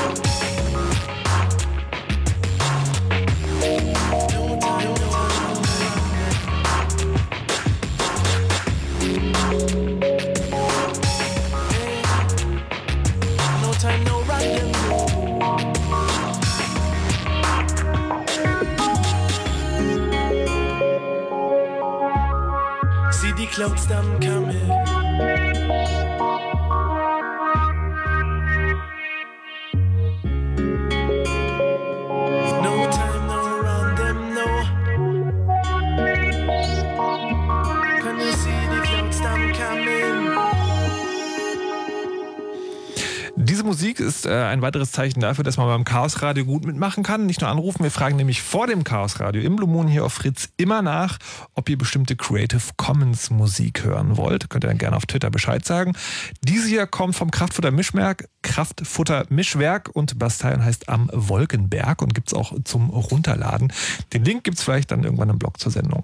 Wir sprechen heute hier im Chaos Radio über diesen Streit, der im und durchs Internet geht, wo es darum geht, äh, dass Leute verhindern wollen, dass ihr einfach so Sachen kopiert. Andere Leute denken so, naja, kopiert doch ruhig, wir müssen trotzdem irgendwie dafür sorgen, äh, dass die Künstler vielleicht Geld kriegen. Das klären wir heute hier. Und äh, den ersten Teil hatten wir gerade abgeschlossen. Da ging es um ACTA, ein Handelsabkommen, ähm, was sozusagen von der einen Extremseite kommt, wo Leute sagen, na, lass das Internet einfach überwachen. Das ist doch total super, dann kopiert auch keiner mehr. Jetzt haben wir gerade noch ähm, einen Anruf bekommen, deswegen ziehen wir das Thema noch ein kleines Stückchen weiter von Florian aus Karlsruhe. Der ist aktives Mitglied bei den Grünen und will erzählen, wie er diese Debatte wahrnimmt. Hallo Florian. Hallo. So, du bist also aktiv dabei oder du bist nur aktiv bei den Grünen und kriegst das so am Rande mit? Ähm, naja, ich bin trotzdem sehr aufgeregt. Ähm, ich bin hauptsächlich aktiv in der Grünen Jugend, aber ähm, auch in der Partei und wollte nur mal so ein bisschen ähm, erzählen, wie das aus, aus meiner Sicht läuft und ähm, Ja, du musst keine Genau. Angst haben, wir, reißen, wir beißen dir nicht den Kopf ab, aber wir hören dir gerne gespannt zu, ähm, wie du das erzählst. Also was, wie genau begegnet das da und was passiert da in, innerhalb der Partei bei dir? Genau, also ich habe halt ähm, mitbekommen, dass ähm, ACTA nicht so eine große Rolle gespielt hat, bevor es so im Februar dann mit dieser großen Demo richtig hochgekocht ist. Aber seitdem spielt es auch bei uns im, im Verband eine ziemliche, ziemlich große Rolle. Und wir hatten dann ähm, in Reaktion auf die ACTA-Debatte ähm, einen Beschluss gefasst als Grüne Jugend ähm, vorerst auf Bundesebene zum, zum Urheberrecht, wo wir uns klar positionieren, ähm, dass wir sagen, so dieser Weg, den ACTA einschlägt, ähm, zu verbieten und das Kopieren verhindern zu wollen, ist kein Weg und es führt kein Weg dran vorbei, das File-Sharing ähm, zu legalisieren. Und wir gehen noch auf viel weiteres ein. Wir gehen darauf ein, ähm, dass wir es für notwendig halten, dass, dass mir nicht Apple vorschreibt, was ich irgendwie auf mein iPod installieren darf. Und ähm, Okay, das, also da geht es sozusagen um die ganz große Freiheit. Der kleine interessante Punkt, auf den ich gerade aufmerksam geworden bin, ist, du hast gesagt, was hat bei euch erst dann eine Rolle gespielt, als die großen Demonstrationen schon am Start waren. Herr Obach hebt gerade beide Finger. Möchtest du dazu etwas? Äh, ja, ich habe das äh, bei den Grünen äh, durchaus anders erlebt. Also sowohl ähm, Jan Albrecht äh, als auch die Ska Keller aus dem Europäischen Parlament, die ja auch viel noch mit den Grünen im Bund zu tun haben, haben da ständig darauf hingewiesen. Auch die äh, Netzpolitiker der Grünen, also Malte Spitz zum Beispiel oder auch Konstantin von Notz, haben immer wieder darauf hingewiesen, aber auch in der Partei hat ihnen einfach keiner zugehört. Das war sehr spannend gewesen. Also es ist einfach nicht nach unten durchgedrungen. Ähm, also ich habe mich mit, äh, habe das sehr viel mitbekommen. Ich, äh, auf Twitter haben die sehr viel drüber gesprochen, Vorträge, Blogbeiträge, alles. Aber es ist leider nicht nach unten durchgedrungen. Äh, gedrungen. Das Okay. ist mein Empfinden Ja. von außen jetzt. Also nicht involviert bei den Grünen. Florian, Genau. wie, ihr habt dann diesen, diesen Entschluss gefasst. Äh, Wie ist der dann aufgenommen worden von, also von da, wo du aktiv bist? Ich wollte gerade noch kurz anmerken zum Herrn Urbach. Ähm, absolut. Also klar gibt es bei den Grünen auch Leute, Leute, die sich sehr früh da, da eingemischt haben. Ähm, aber genauso diese, diese Durchdringung fehlt. Also es waren halt immer so die paar Netzpolitiker und es war halt nicht ähm, so, so, so die breite Basis. Und ähm, so diesen Beschluss, den, also ich habe den Eindruck, dass er ähm, relativ positiv aufgenommen wird mit Leuten, mit denen ich mich drüber unterhalte, also auch über, über Parteigrenzen hinweg bei Leuten, die halt so diese Einsicht teilen, dass man, dass es halt der falsche Weg ist, das, das Kopieren zu bekämpfen. Und ähm, was halt unsere Intention hauptsächlich war, als wir den Antrag verfasst haben, also ich bin einer der Mitautoren, unsere Intention war uns in die parteiinterne Debatte einzumischen, die gerade läuft und die ähm, jetzt dann im Sommer oder Herbst, ich glaube, da gibt es noch keinen finalen Termin, wird es bei den Grünen eine große Konferenz geben in Berlin zum Thema Urheberrecht, wo dann halt ähm, das, das ausbalanciert werden soll, weil es ja halt so einerseits gibt es eben die Netzpolitiker wie eben Malte, wie JPA, ähm, wie Konstantin von Notz und so weiter und auf der anderen Seite gibt es halt so diese ähm, ich will jetzt nichts irgendwie un, undiplomatisches sagen. Okay, warte, aber die halt lass irgendwie mich- so, also, ja, die, die halt so dieses, ach, von irgendwas müssen die Künstler doch leben und wir müssen irgendwie das Kopieren verhindern. Und die sollen doch bitte alle bei, bei iTunes oder am besten noch irgendwie so auf CD oder Vinyl ihre Musik kaufen. Okay, ich möchte jetzt aber tatsächlich sagen, weil diese Schleife wollten wir in der Sendung eh gerade machen. Es gibt ja, es ist ja die eine Sache, dass man sagt, okay, äh, da, da wird so viel kopiert, ähm, äh, lass mal irgendwie das Internet absperren. Die andere Seite ist ja, dass es eigentlich noch viel zu wenig konkrete Vorschläge gibt, wie die Leute, deren Musik kopiert wird, doch zu Geld kommen könnten. Hast du da nicht jetzt zwei Fragen sozusagen aus deiner grünen Perspektive? A, findet ihr überhaupt, dass das irgendwie Geld, also dass die Künstler irgendwie Geld bekommen sollten? Und wenn ja, habt ihr eine Idee, wie das gehen kann? Ähm, erster Hinweis, ich fühle mich nicht dafür zuständig, mir Geschäftsmodelle auszudenken. Ähm, ich mache Politik und ich mache keine Geschäftsmodelle für wen auch immer. Äh, zweiter Hinweis, wir fordern als Grüne Jugend schon lange ein bedingungsloses Grundeinkommen, von dem jeder Mensch äh, armutsfest, unabhängig davon, ähm, ob er einer Erwerbsarbeit nachgeht oder nicht, leben können soll. Und ähm, aus dieser Perspektive halte ich auch so diese Debatte um die sogenannte Kulturflatrate oder Kulturwertmark, die auch bei den Grünen relativ intensiv geführt wird, eigentlich für nicht besonders zielführend. Okay, also du sagst, das Problem klärt sich ganz von selber, wenn, äh, wenn einfach die Leute alle Geld kriegen, unabhängig davon, was sie machen. Also die Künstler Ich, auf ich jeden sage Fall. nicht, dass, ich sag nicht, dass sich das Problem von alleine klärt. Ich sag, ähm, also es wird natürlich Änderungen im Musikmarkt geben und allgemein.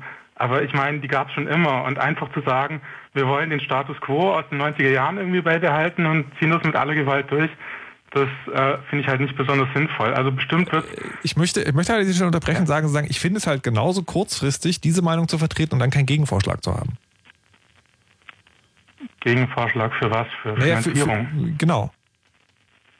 Also den Ich Leuten, den Leuten einfach zu sagen, so, okay, das, äh, das gültige Recht ist jetzt zwar so am Start, aber ähm, das, das gilt jetzt halt nicht mehr, also sieh zu, wie du klarkommst. Das ist halt keine gute Diskussionsgrundlage. Also das kann man als Ansicht zwar vertreten, aber ich glaube, so als Diskussionsgrundlage ist es eher nicht so hilfreich.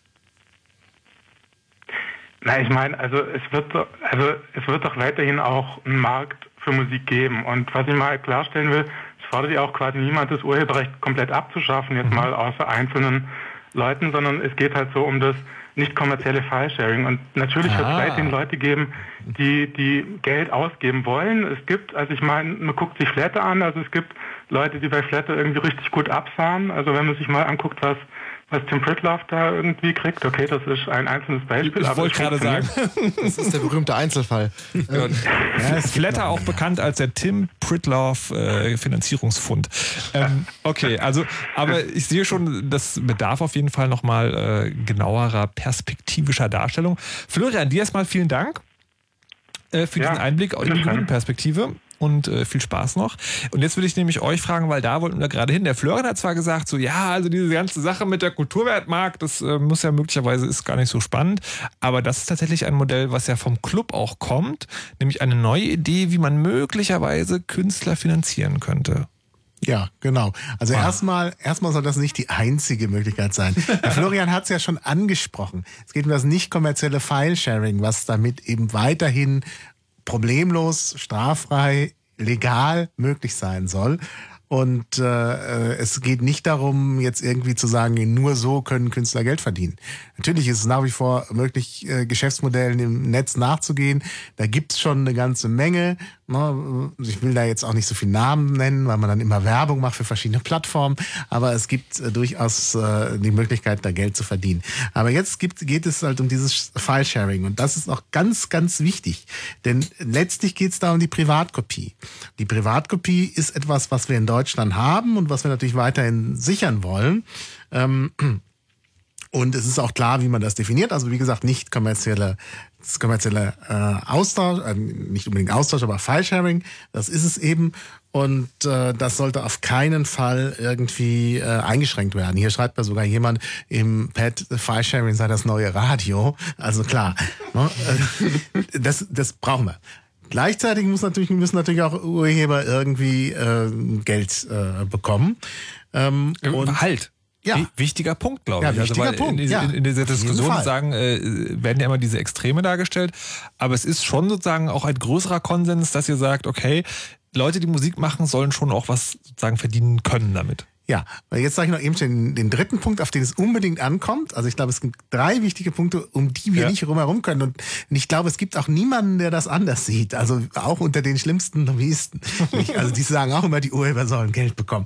Und äh, die werden auch jetzt nicht sagen, wir schaffen die Privatkopie ab. Und das dritte ist, ist und der dritte Punkt ist sicherlich umstritten. Also es darf keine Überwachungs, keine Überwachungsinfrastruktur äh, geben im Internet. Also dass man in jedes Paket reinschaut, das geht eben einfach nicht in einem freien Land.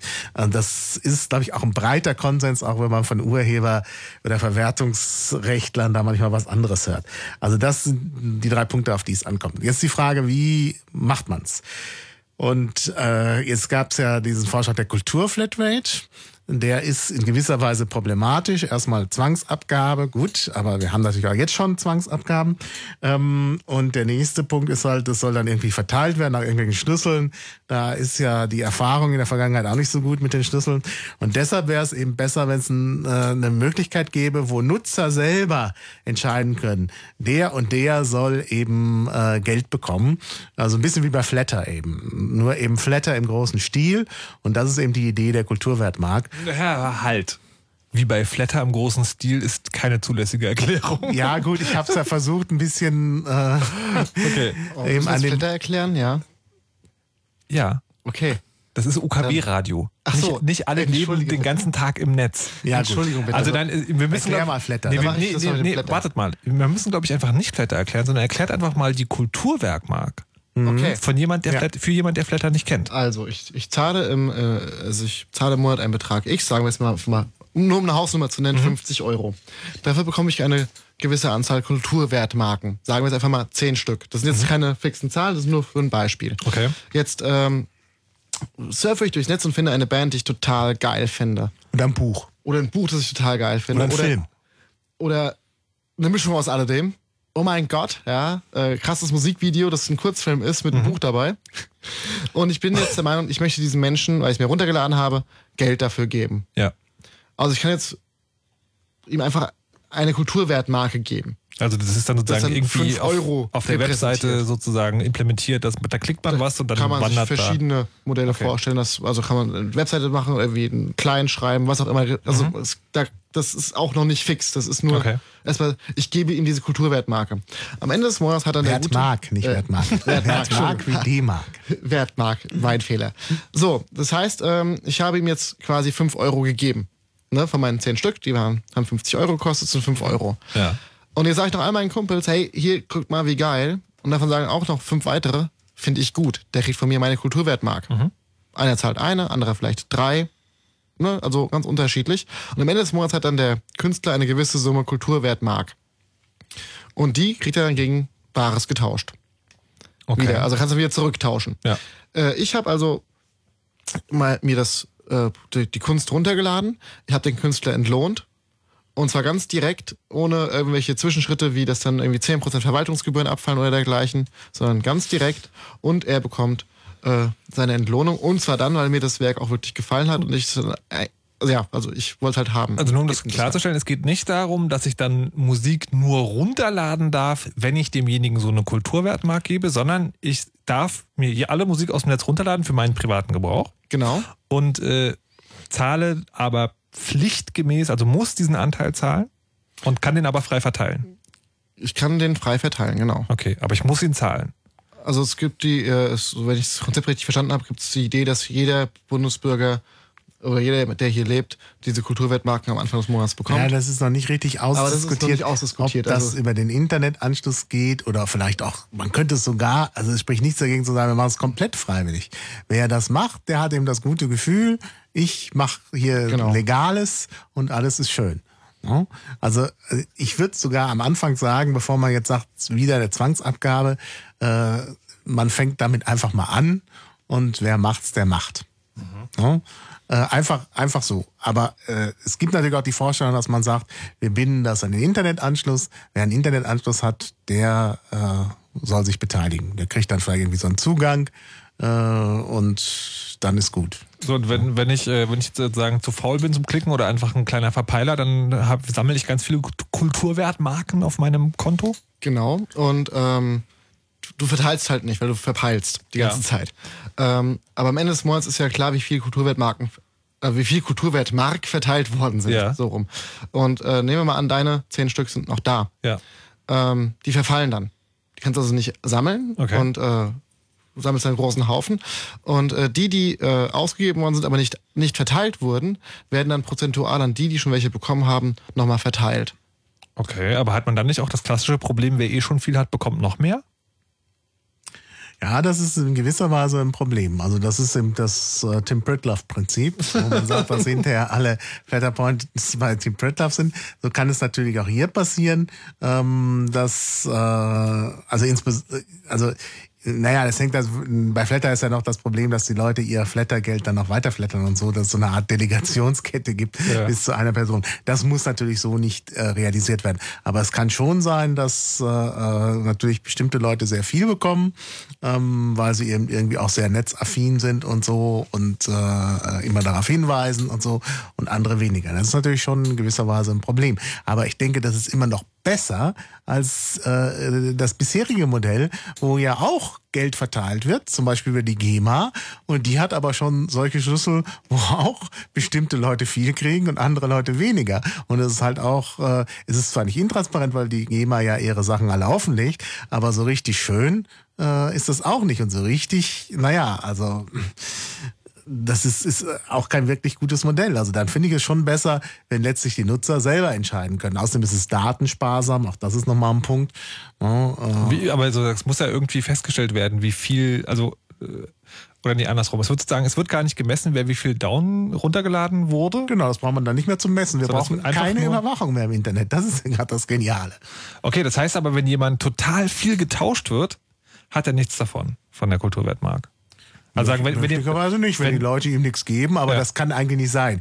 Jemand, der wirklich äh, große Aufmerksamkeit erregt und viel äh, bekannt ist und auf, je, auf jedem Schulhof wird das getauscht, der hat natürlich dann auch äh, wahrscheinlich viele ja, Kulturwertmarken. aber, aber, aber Und, wahrsch- wahrscheinlich. Also sagen, im es gibt keine, gibt keine Kopplung. Ja gut, also wenn, wenn es wirklich über den Anschluss geht, also wenn ich über die Bezahlung des Internetanschlusses, dass ich halt diese Kulturwertmark mitkaufen muss, dann ist halt die Sache, ich habe dann das Zeug zu Hause rumfliegen. Also ich habe dann diese Kulturwertmark und äh, ich kann sie ausgeben und ich kann sie liegen lassen. Und wenn ich schon die Chance habe, dann äh, runterzuladen und zu verteilen, weil ich sie sowieso habe, weil ich sie nicht erst noch extra kaufen gehen muss. Ich muss Ja. nicht in den Laden gehen Ja, oder ja, irgendwo online was klicken, sondern sie sind halt schon da. Das ist, glaube ich, der große Vorteil. Also ich habe ein Zahlungsmittel, das ich sowieso Ich werde meine eigene muss. Band und überweise die Kulturwertmark an mich selber.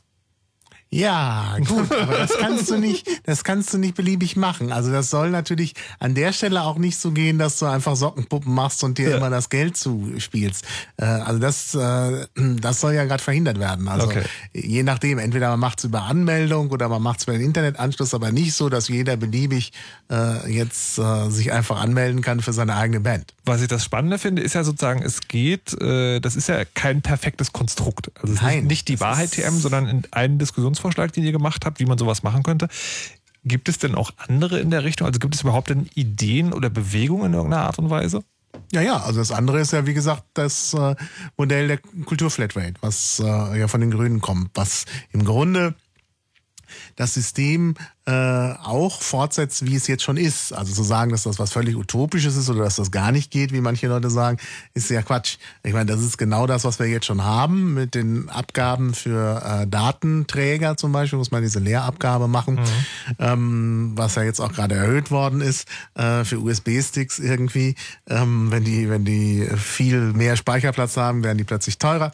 Ähm, ja, das gibt's halt schon und das soll eben erweitert werden. Also nicht nur eben äh, möglicherweise auf solche Datenträger, sondern vielleicht auch auf Internetanschlüsse. Und äh, das ist eben das andere Modell. Und das ist halt mit weniger Freiwilligkeit und im bisherigen System, dann auch wieder mit Verteilungsschlüssel und so, wo man tatsächlich dann Statistiken machen muss und auch überwachen muss, wie viel wo runtergeladen wird, um das eben einigermaßen gerecht verteilen zu können. Ja. Ansonsten gibt's auch halt die Idee, ähm, also Richtung Tourflatrate, aber die Verteilungsschlüssel zu ändern. Also ohne Überwachung, sondern also die, wir kennen es ja von der GEMA, die verteilt äh, wild, also wi- wirklich viele Millionen nach sehr obskuren Verteilungsschlüsseln. Und äh, die sind ein Problem, die Verteilungsschlüssel, wie sie momentan existieren.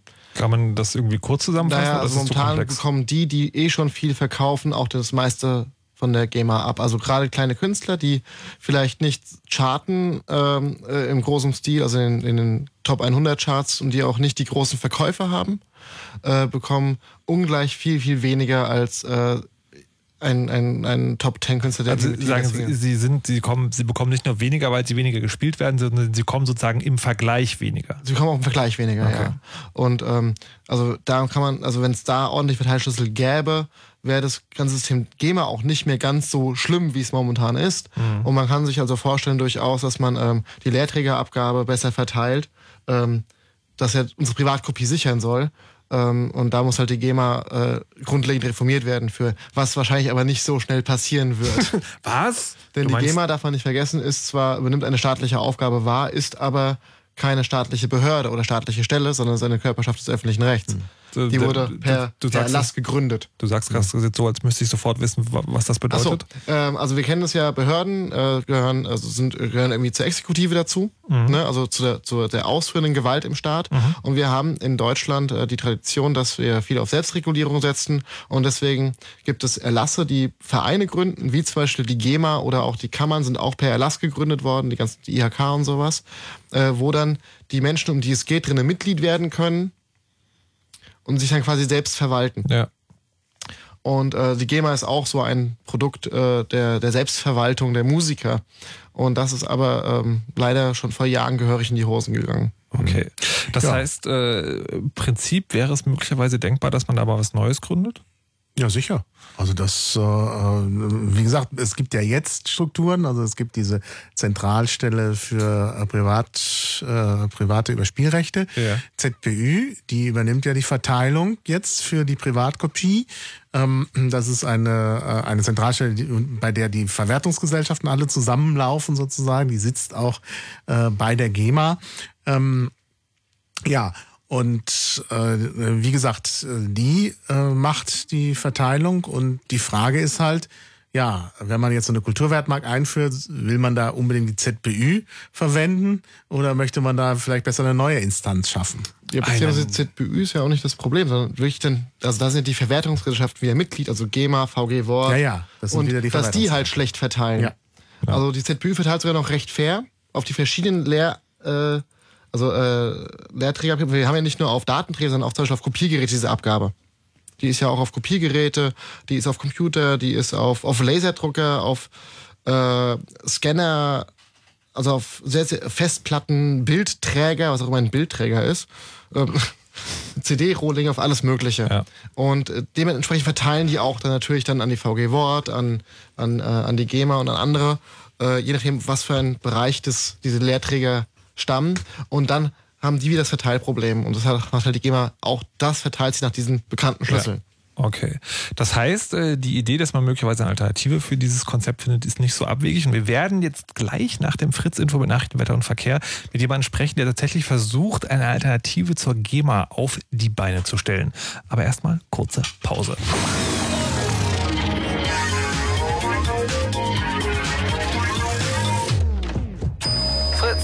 Blue Moon. Die zwei Sprechstunden.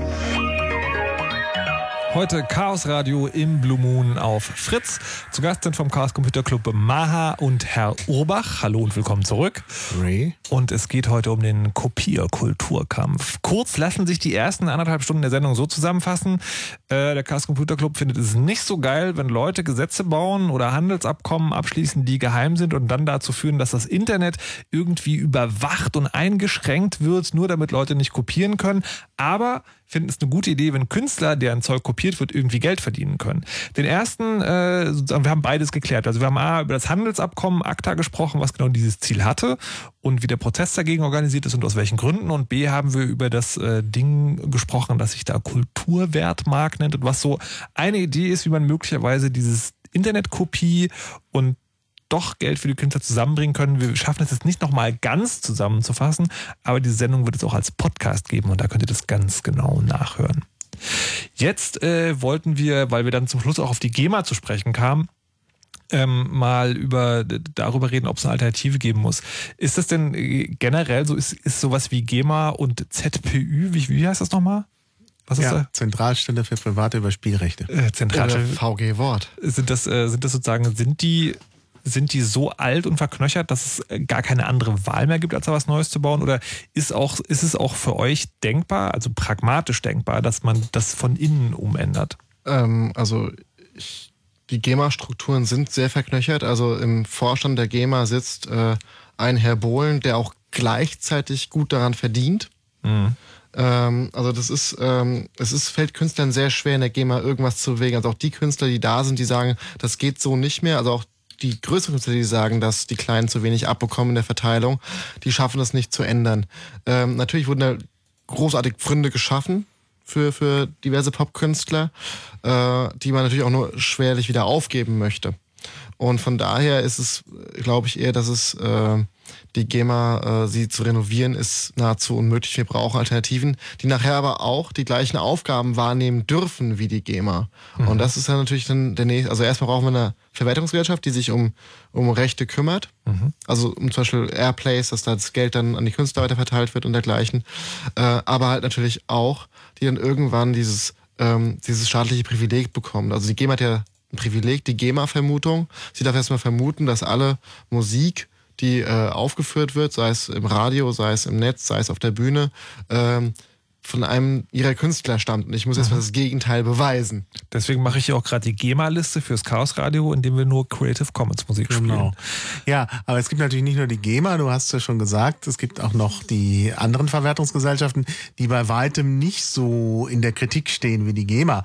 Also es ist durchaus, äh, es gibt da durchaus auch bessere äh, Modelle. Äh, also von daher würde ich jetzt nicht sagen, Verwertungsgesellschaften sind äh, per se immer schlecht.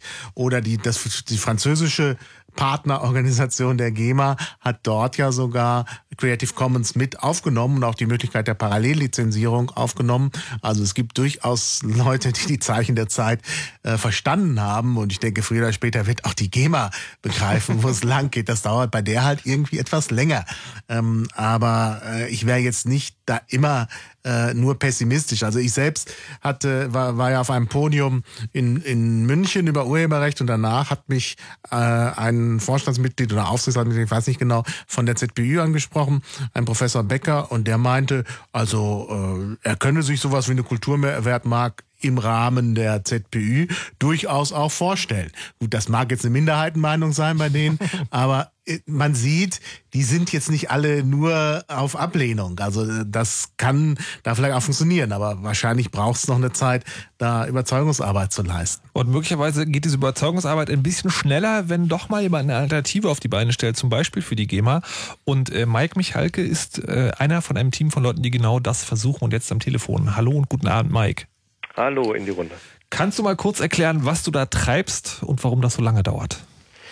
Äh, oh, äh, das sind ja gleich zwei Dinge auf einmal. Also erstmal äh, versuchen wir eine, tatsächlich eine alternative Verwertungsgesellschaft für Musik aufzubauen und die meisten, die bei uns daran arbeiten, kommen so aus dem Creative Commons Sektor. Also was uns äh, als erstes am meisten gestört hat an der GEMA war, äh, dass man dort als Musiker keine Möglichkeit hat, einzelne Stücke rauszunehmen und unter einer Creative Commons Lizenz ins Netz zu stellen. Und ähm, Das heißt also, wenn ich Künstler bin, der einmal bei der GEMA sich registriert hat, dann ist alles, was ich ab dann mache, bis ich aus der GEMA wieder austrete und auch darüber hinaus, äh, dann sozusagen der GEMA für die Verwertung angeschrieben. Genau, die, die GEMA hat äh, quasi so ein, äh, also so ein, so ein- so ein Prozedere, dass man, wenn man dort äh, Mitglied wird, die ist ja als Verein äh, strukturiert, dass man dann sein gesamtes Repertoire der GEMA zur Verwertung gibt und äh, dann eben nicht einzelne Stücke wieder rausnehmen kann, um die dann getrennt davon zu lizenzieren. Und das ist ja eigentlich genau äh, quasi der Kontrapunkt, den die Creative Commons Lizenzen setzen, die halt eher so gestrickt sind, dass man für jedes einzelne Stück äh, oder jedes einzelne Werk, um das allgemeiner zu sagen, einzeln entscheiden kann, unter welchen Bedingungen man das lizenzieren will.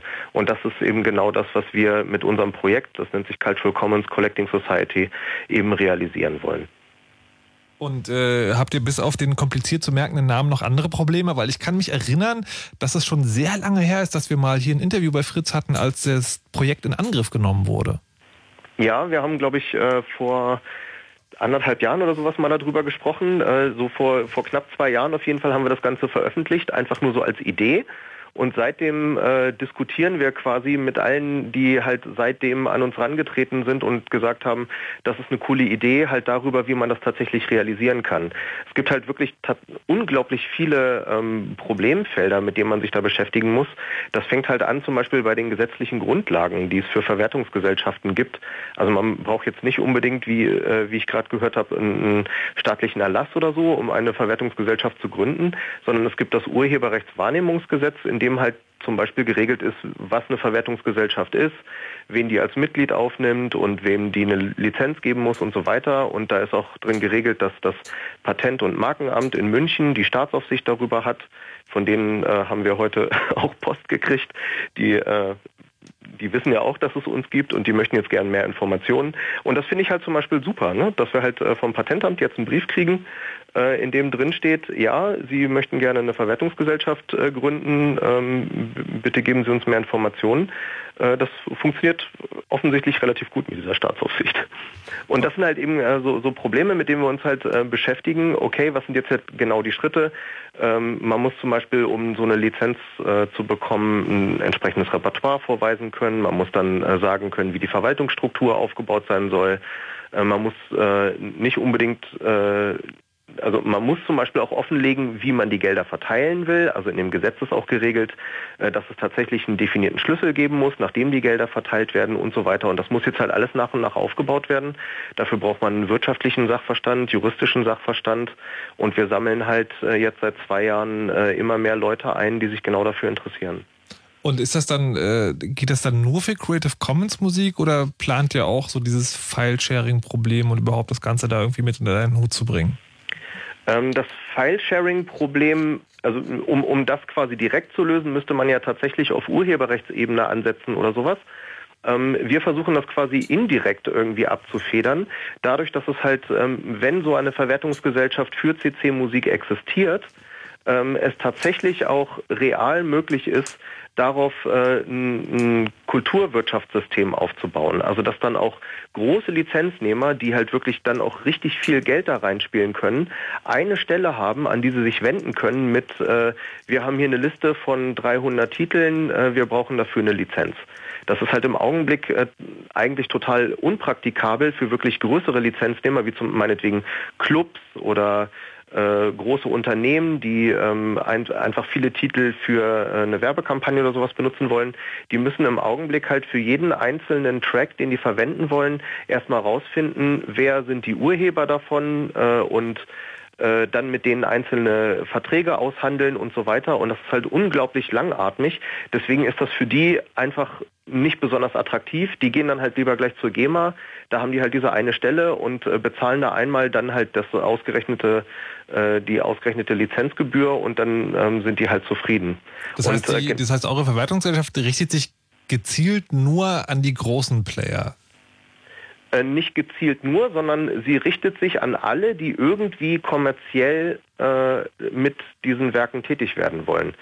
Ähm, und zugleich wollen wir aber auch so neuere Entwicklungen im Netz, so Social Media äh, Entwicklungen aufnehmen und halt äh, auch freiwillige Zahlungen, also quasi diese Flatter-Systeme halt auch ermöglichen. Also dass es auch möglich ist, obwohl man keine Gebühren zahlen muss, den Leuten, die das gerne machen wollen, eine Möglichkeit zu geben, das unkompliziert über eine neutrale Stelle, die nicht selbst noch Geld verdienen will, äh, Verwertungsgesellschaften äh, sind ja ähm, von Gesetz her daran gebunden, dass sie nicht selbst in eigenem wirtschaftlichen Interesse arbeiten, sondern wirklich nur treuhänderisch die Gelder weiterverwalten, dass halt über so einen äh, Service international und zwar auch gleich europaweit ähm, halt dann äh, zum Beispiel auch freiwillige Zahlungen gemacht werden können. Wie, wie wollt ihr denn feststellen, wer wie viel kriegt? Wollt ihr denn irgendwie Downloads messen oder müssen dann die, die, die Leute dann auch wieder Listen ausfüllen wie bei der GEMA oder wie soll das laufen? Ja, die Leute, die tatsächlich kommerziell äh, das verwenden wollen, die müssen halt äh, dann logischerweise weiter Listen führen. Da sehen wir auch kein großes Datenschutzproblem. Ne? Also ob mhm. jetzt dann in welchem Club welcher Titel äh, gespielt wurde, äh, das ist jetzt irgendwie nicht so das große Ding. Und äh, bei den freiwilligen Zahlungen äh, müssen wir gar nicht wissen, wer welche Musik wann gehört hat, sondern äh, es geht halt nur darum, äh, dass wir halt wissen, wer von seinem Etat halt welchem Künstler was geben will. Okay, also das wird dann einfach direkt auch angesagt mit der Zahlung. Genau. Das habt, ihr, habt ihr hier, Maha und Herr Obach, von diesem Projekt schon gehört? Ja. Geht das, geht, geht das irgendwie zusammen oder ist das sozusagen nochmal eine eigene Baustelle? Ich habe davon schon mal gehört und ich halte das äh, für sinnvoll.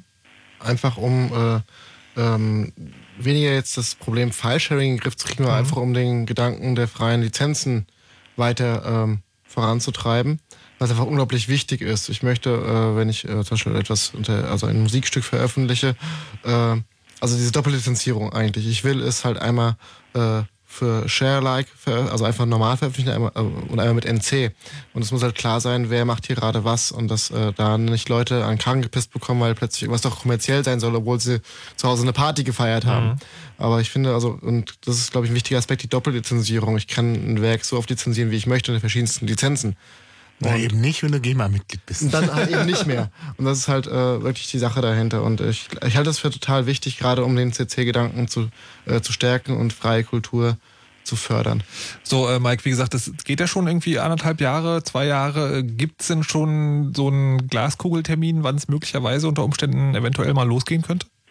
Ja, wir haben ja jetzt äh, die letzten Wochen auch äh, ordentlich Presse gekriegt, nachdem wir das auf der Second nochmal gebracht haben und in diversen anderen Veranstaltungen, Future Music Camp und so weiter.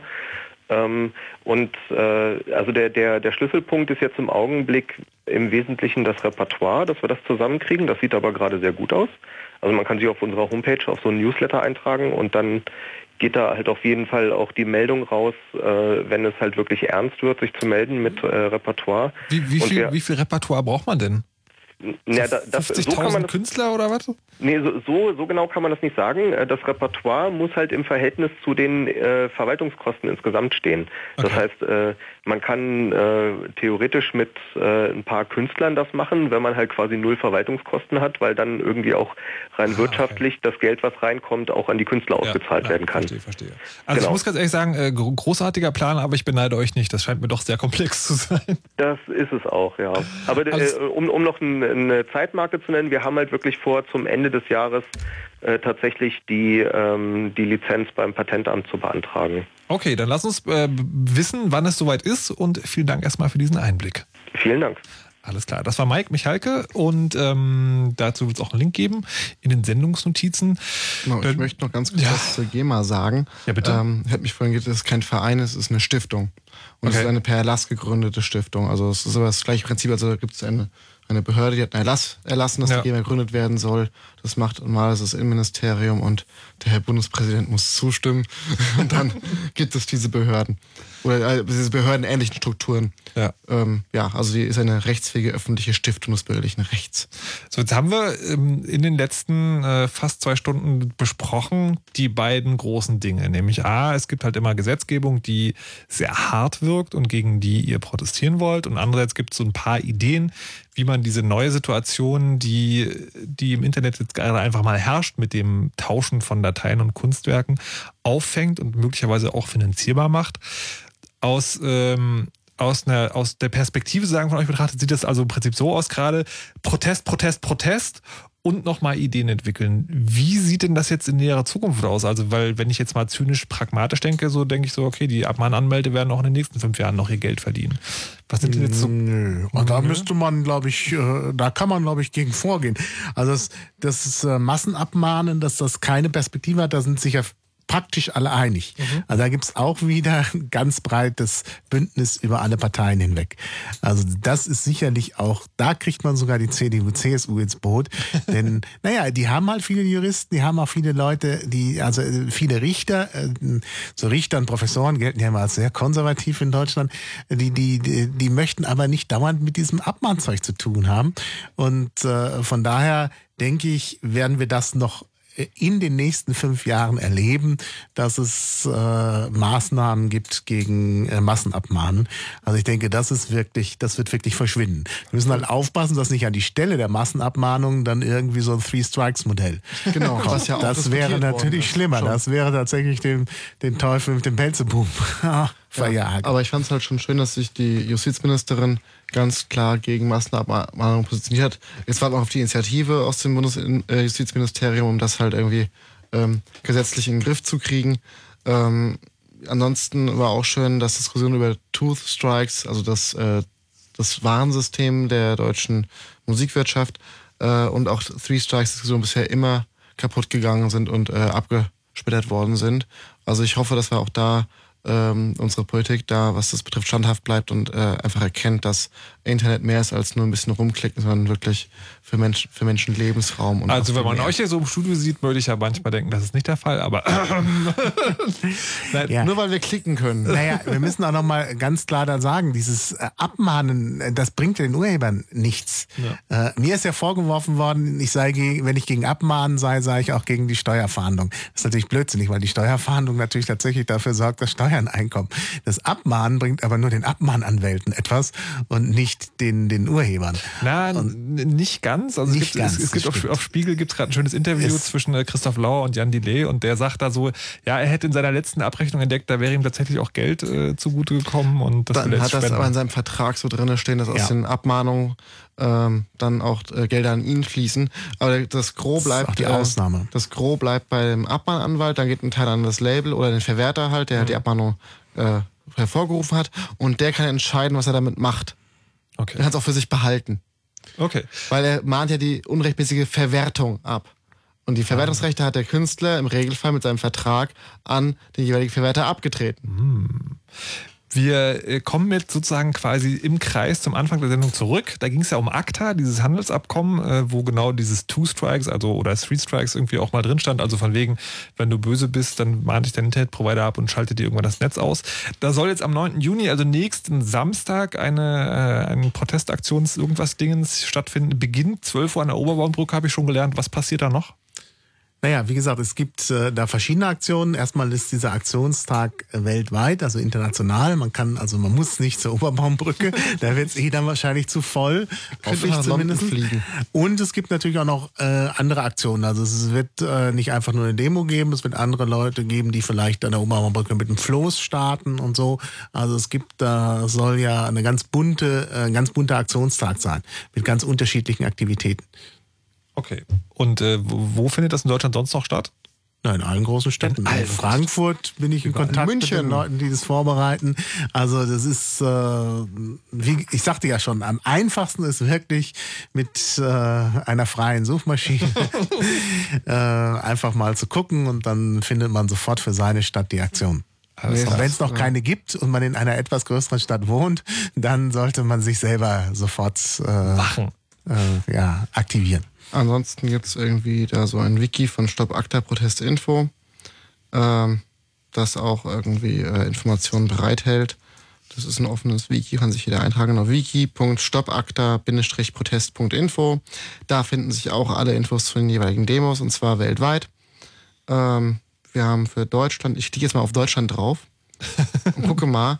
Also Live-Internet im Radio. ja, unglaublich. Augsburg, Aalen, Landkreis Aurich, Berlin, Braunschweig, Bremen, Bremerhaven, Chemnitz, Dresden, Essen, Frankfurt am Okay, Main, äh, Freiburg, die, Sendung, die, Greifswald. die nachfolgende Ja, ja. Sendung beginnt um 12 Uhr. Gibt es also es ansonsten, gibt viele. gibt es ansonsten äh, clubtechnisch, also Chaos Computer Club, Chaos Radio, gibt es da noch irgendwie so Termine jetzt hier in Berlin, die man an den Mann bringen könnte. Jeden Donnerstag Ja, jeden Donnerstag, genau. Im Chaos Computer Club. Äh, ab 17 Uhr ist da jeder willkommen und jede willkommen bis Mitternacht. Also offenes Chaos, der sogenannte ähm, Club Discordia. ja, Club Discordia, danke, äh, äh, findet da immer statt. Also da kann man natürlich auch äh, hinkommen und sich aktivieren.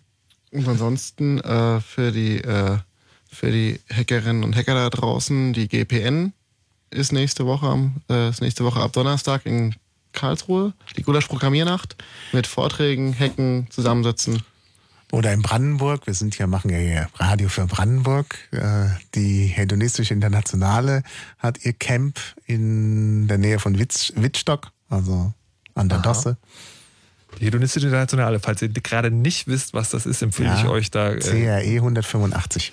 Äh, Genau, und dann mal nachzugucken, was sie so getrieben haben. Das sind sehr lustige Leute. Das Chaos Radio war es damit. Äh, Vielen Dank an Herr Obach und Herrn Maha, die hier im Studio waren und uns ACTA und Kulturwertmarken und andere Urheberrechtsdinge erklärt haben. Ich bedanke mich bei euch fürs Zuhören und auch Mitmachen. Das Ganze gibt's als Podcast äh, demnächst äh, auf fritz.de und dann ein bisschen später auch auf chaosradio.de. Hier kommt jetzt Henrik Schröder mit einem Punk-Rock-Night-Flight und wird euch äh, Musik in die Ohren hauen, die sie möglicherweise zum Bluten bringen. Ich bin damit raus. Mein Name ist Markus Richter und ich kann auch noch eins sagen, macht immer schön eure Backups und lasst euch nicht überwachen. Tschüss. Tschüss. You know how all those Ciao. bad boy rappers claim how much weed they drink and how many 40s they smoke how many women they've kissed with at the same time. But you see, I'm addicted to something else. It's not about fancy cars or bling bling, unless it's a glitter animation. I've seen more websites than any lousy ass browser. I've clicked more than Douglas Engelbart. I'm as bossy as Bowser. Don't even remember all my email addresses. And I've got more screen names than Sleepy's got mattresses. I need the internet like Whitney Houston needs crack. If you feel the same way, let me see a delicious this track.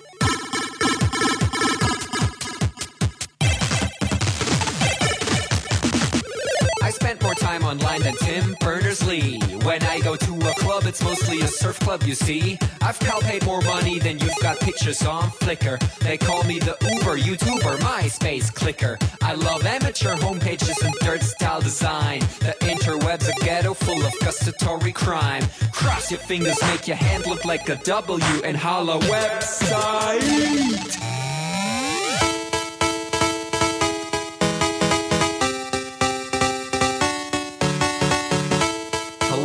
Future girlfriend. This is what I sound like. Uh, orders ending, upping it up. Check your birthday, keep on fucking it up.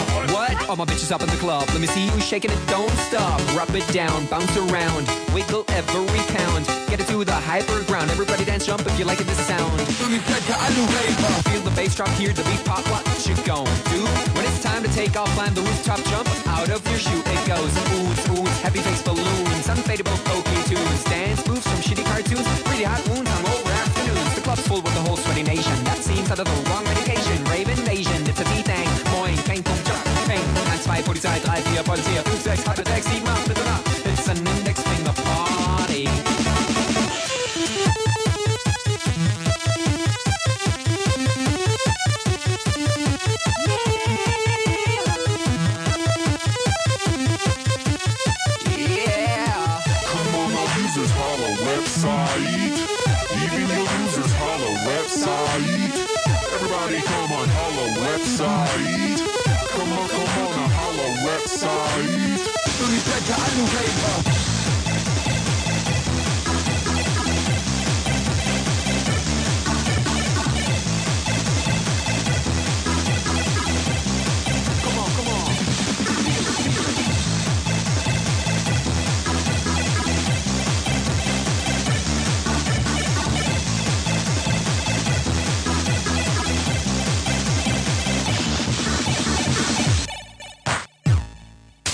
Don't forget I'm in your extended network. Biatch. Expo 2000. Bäh.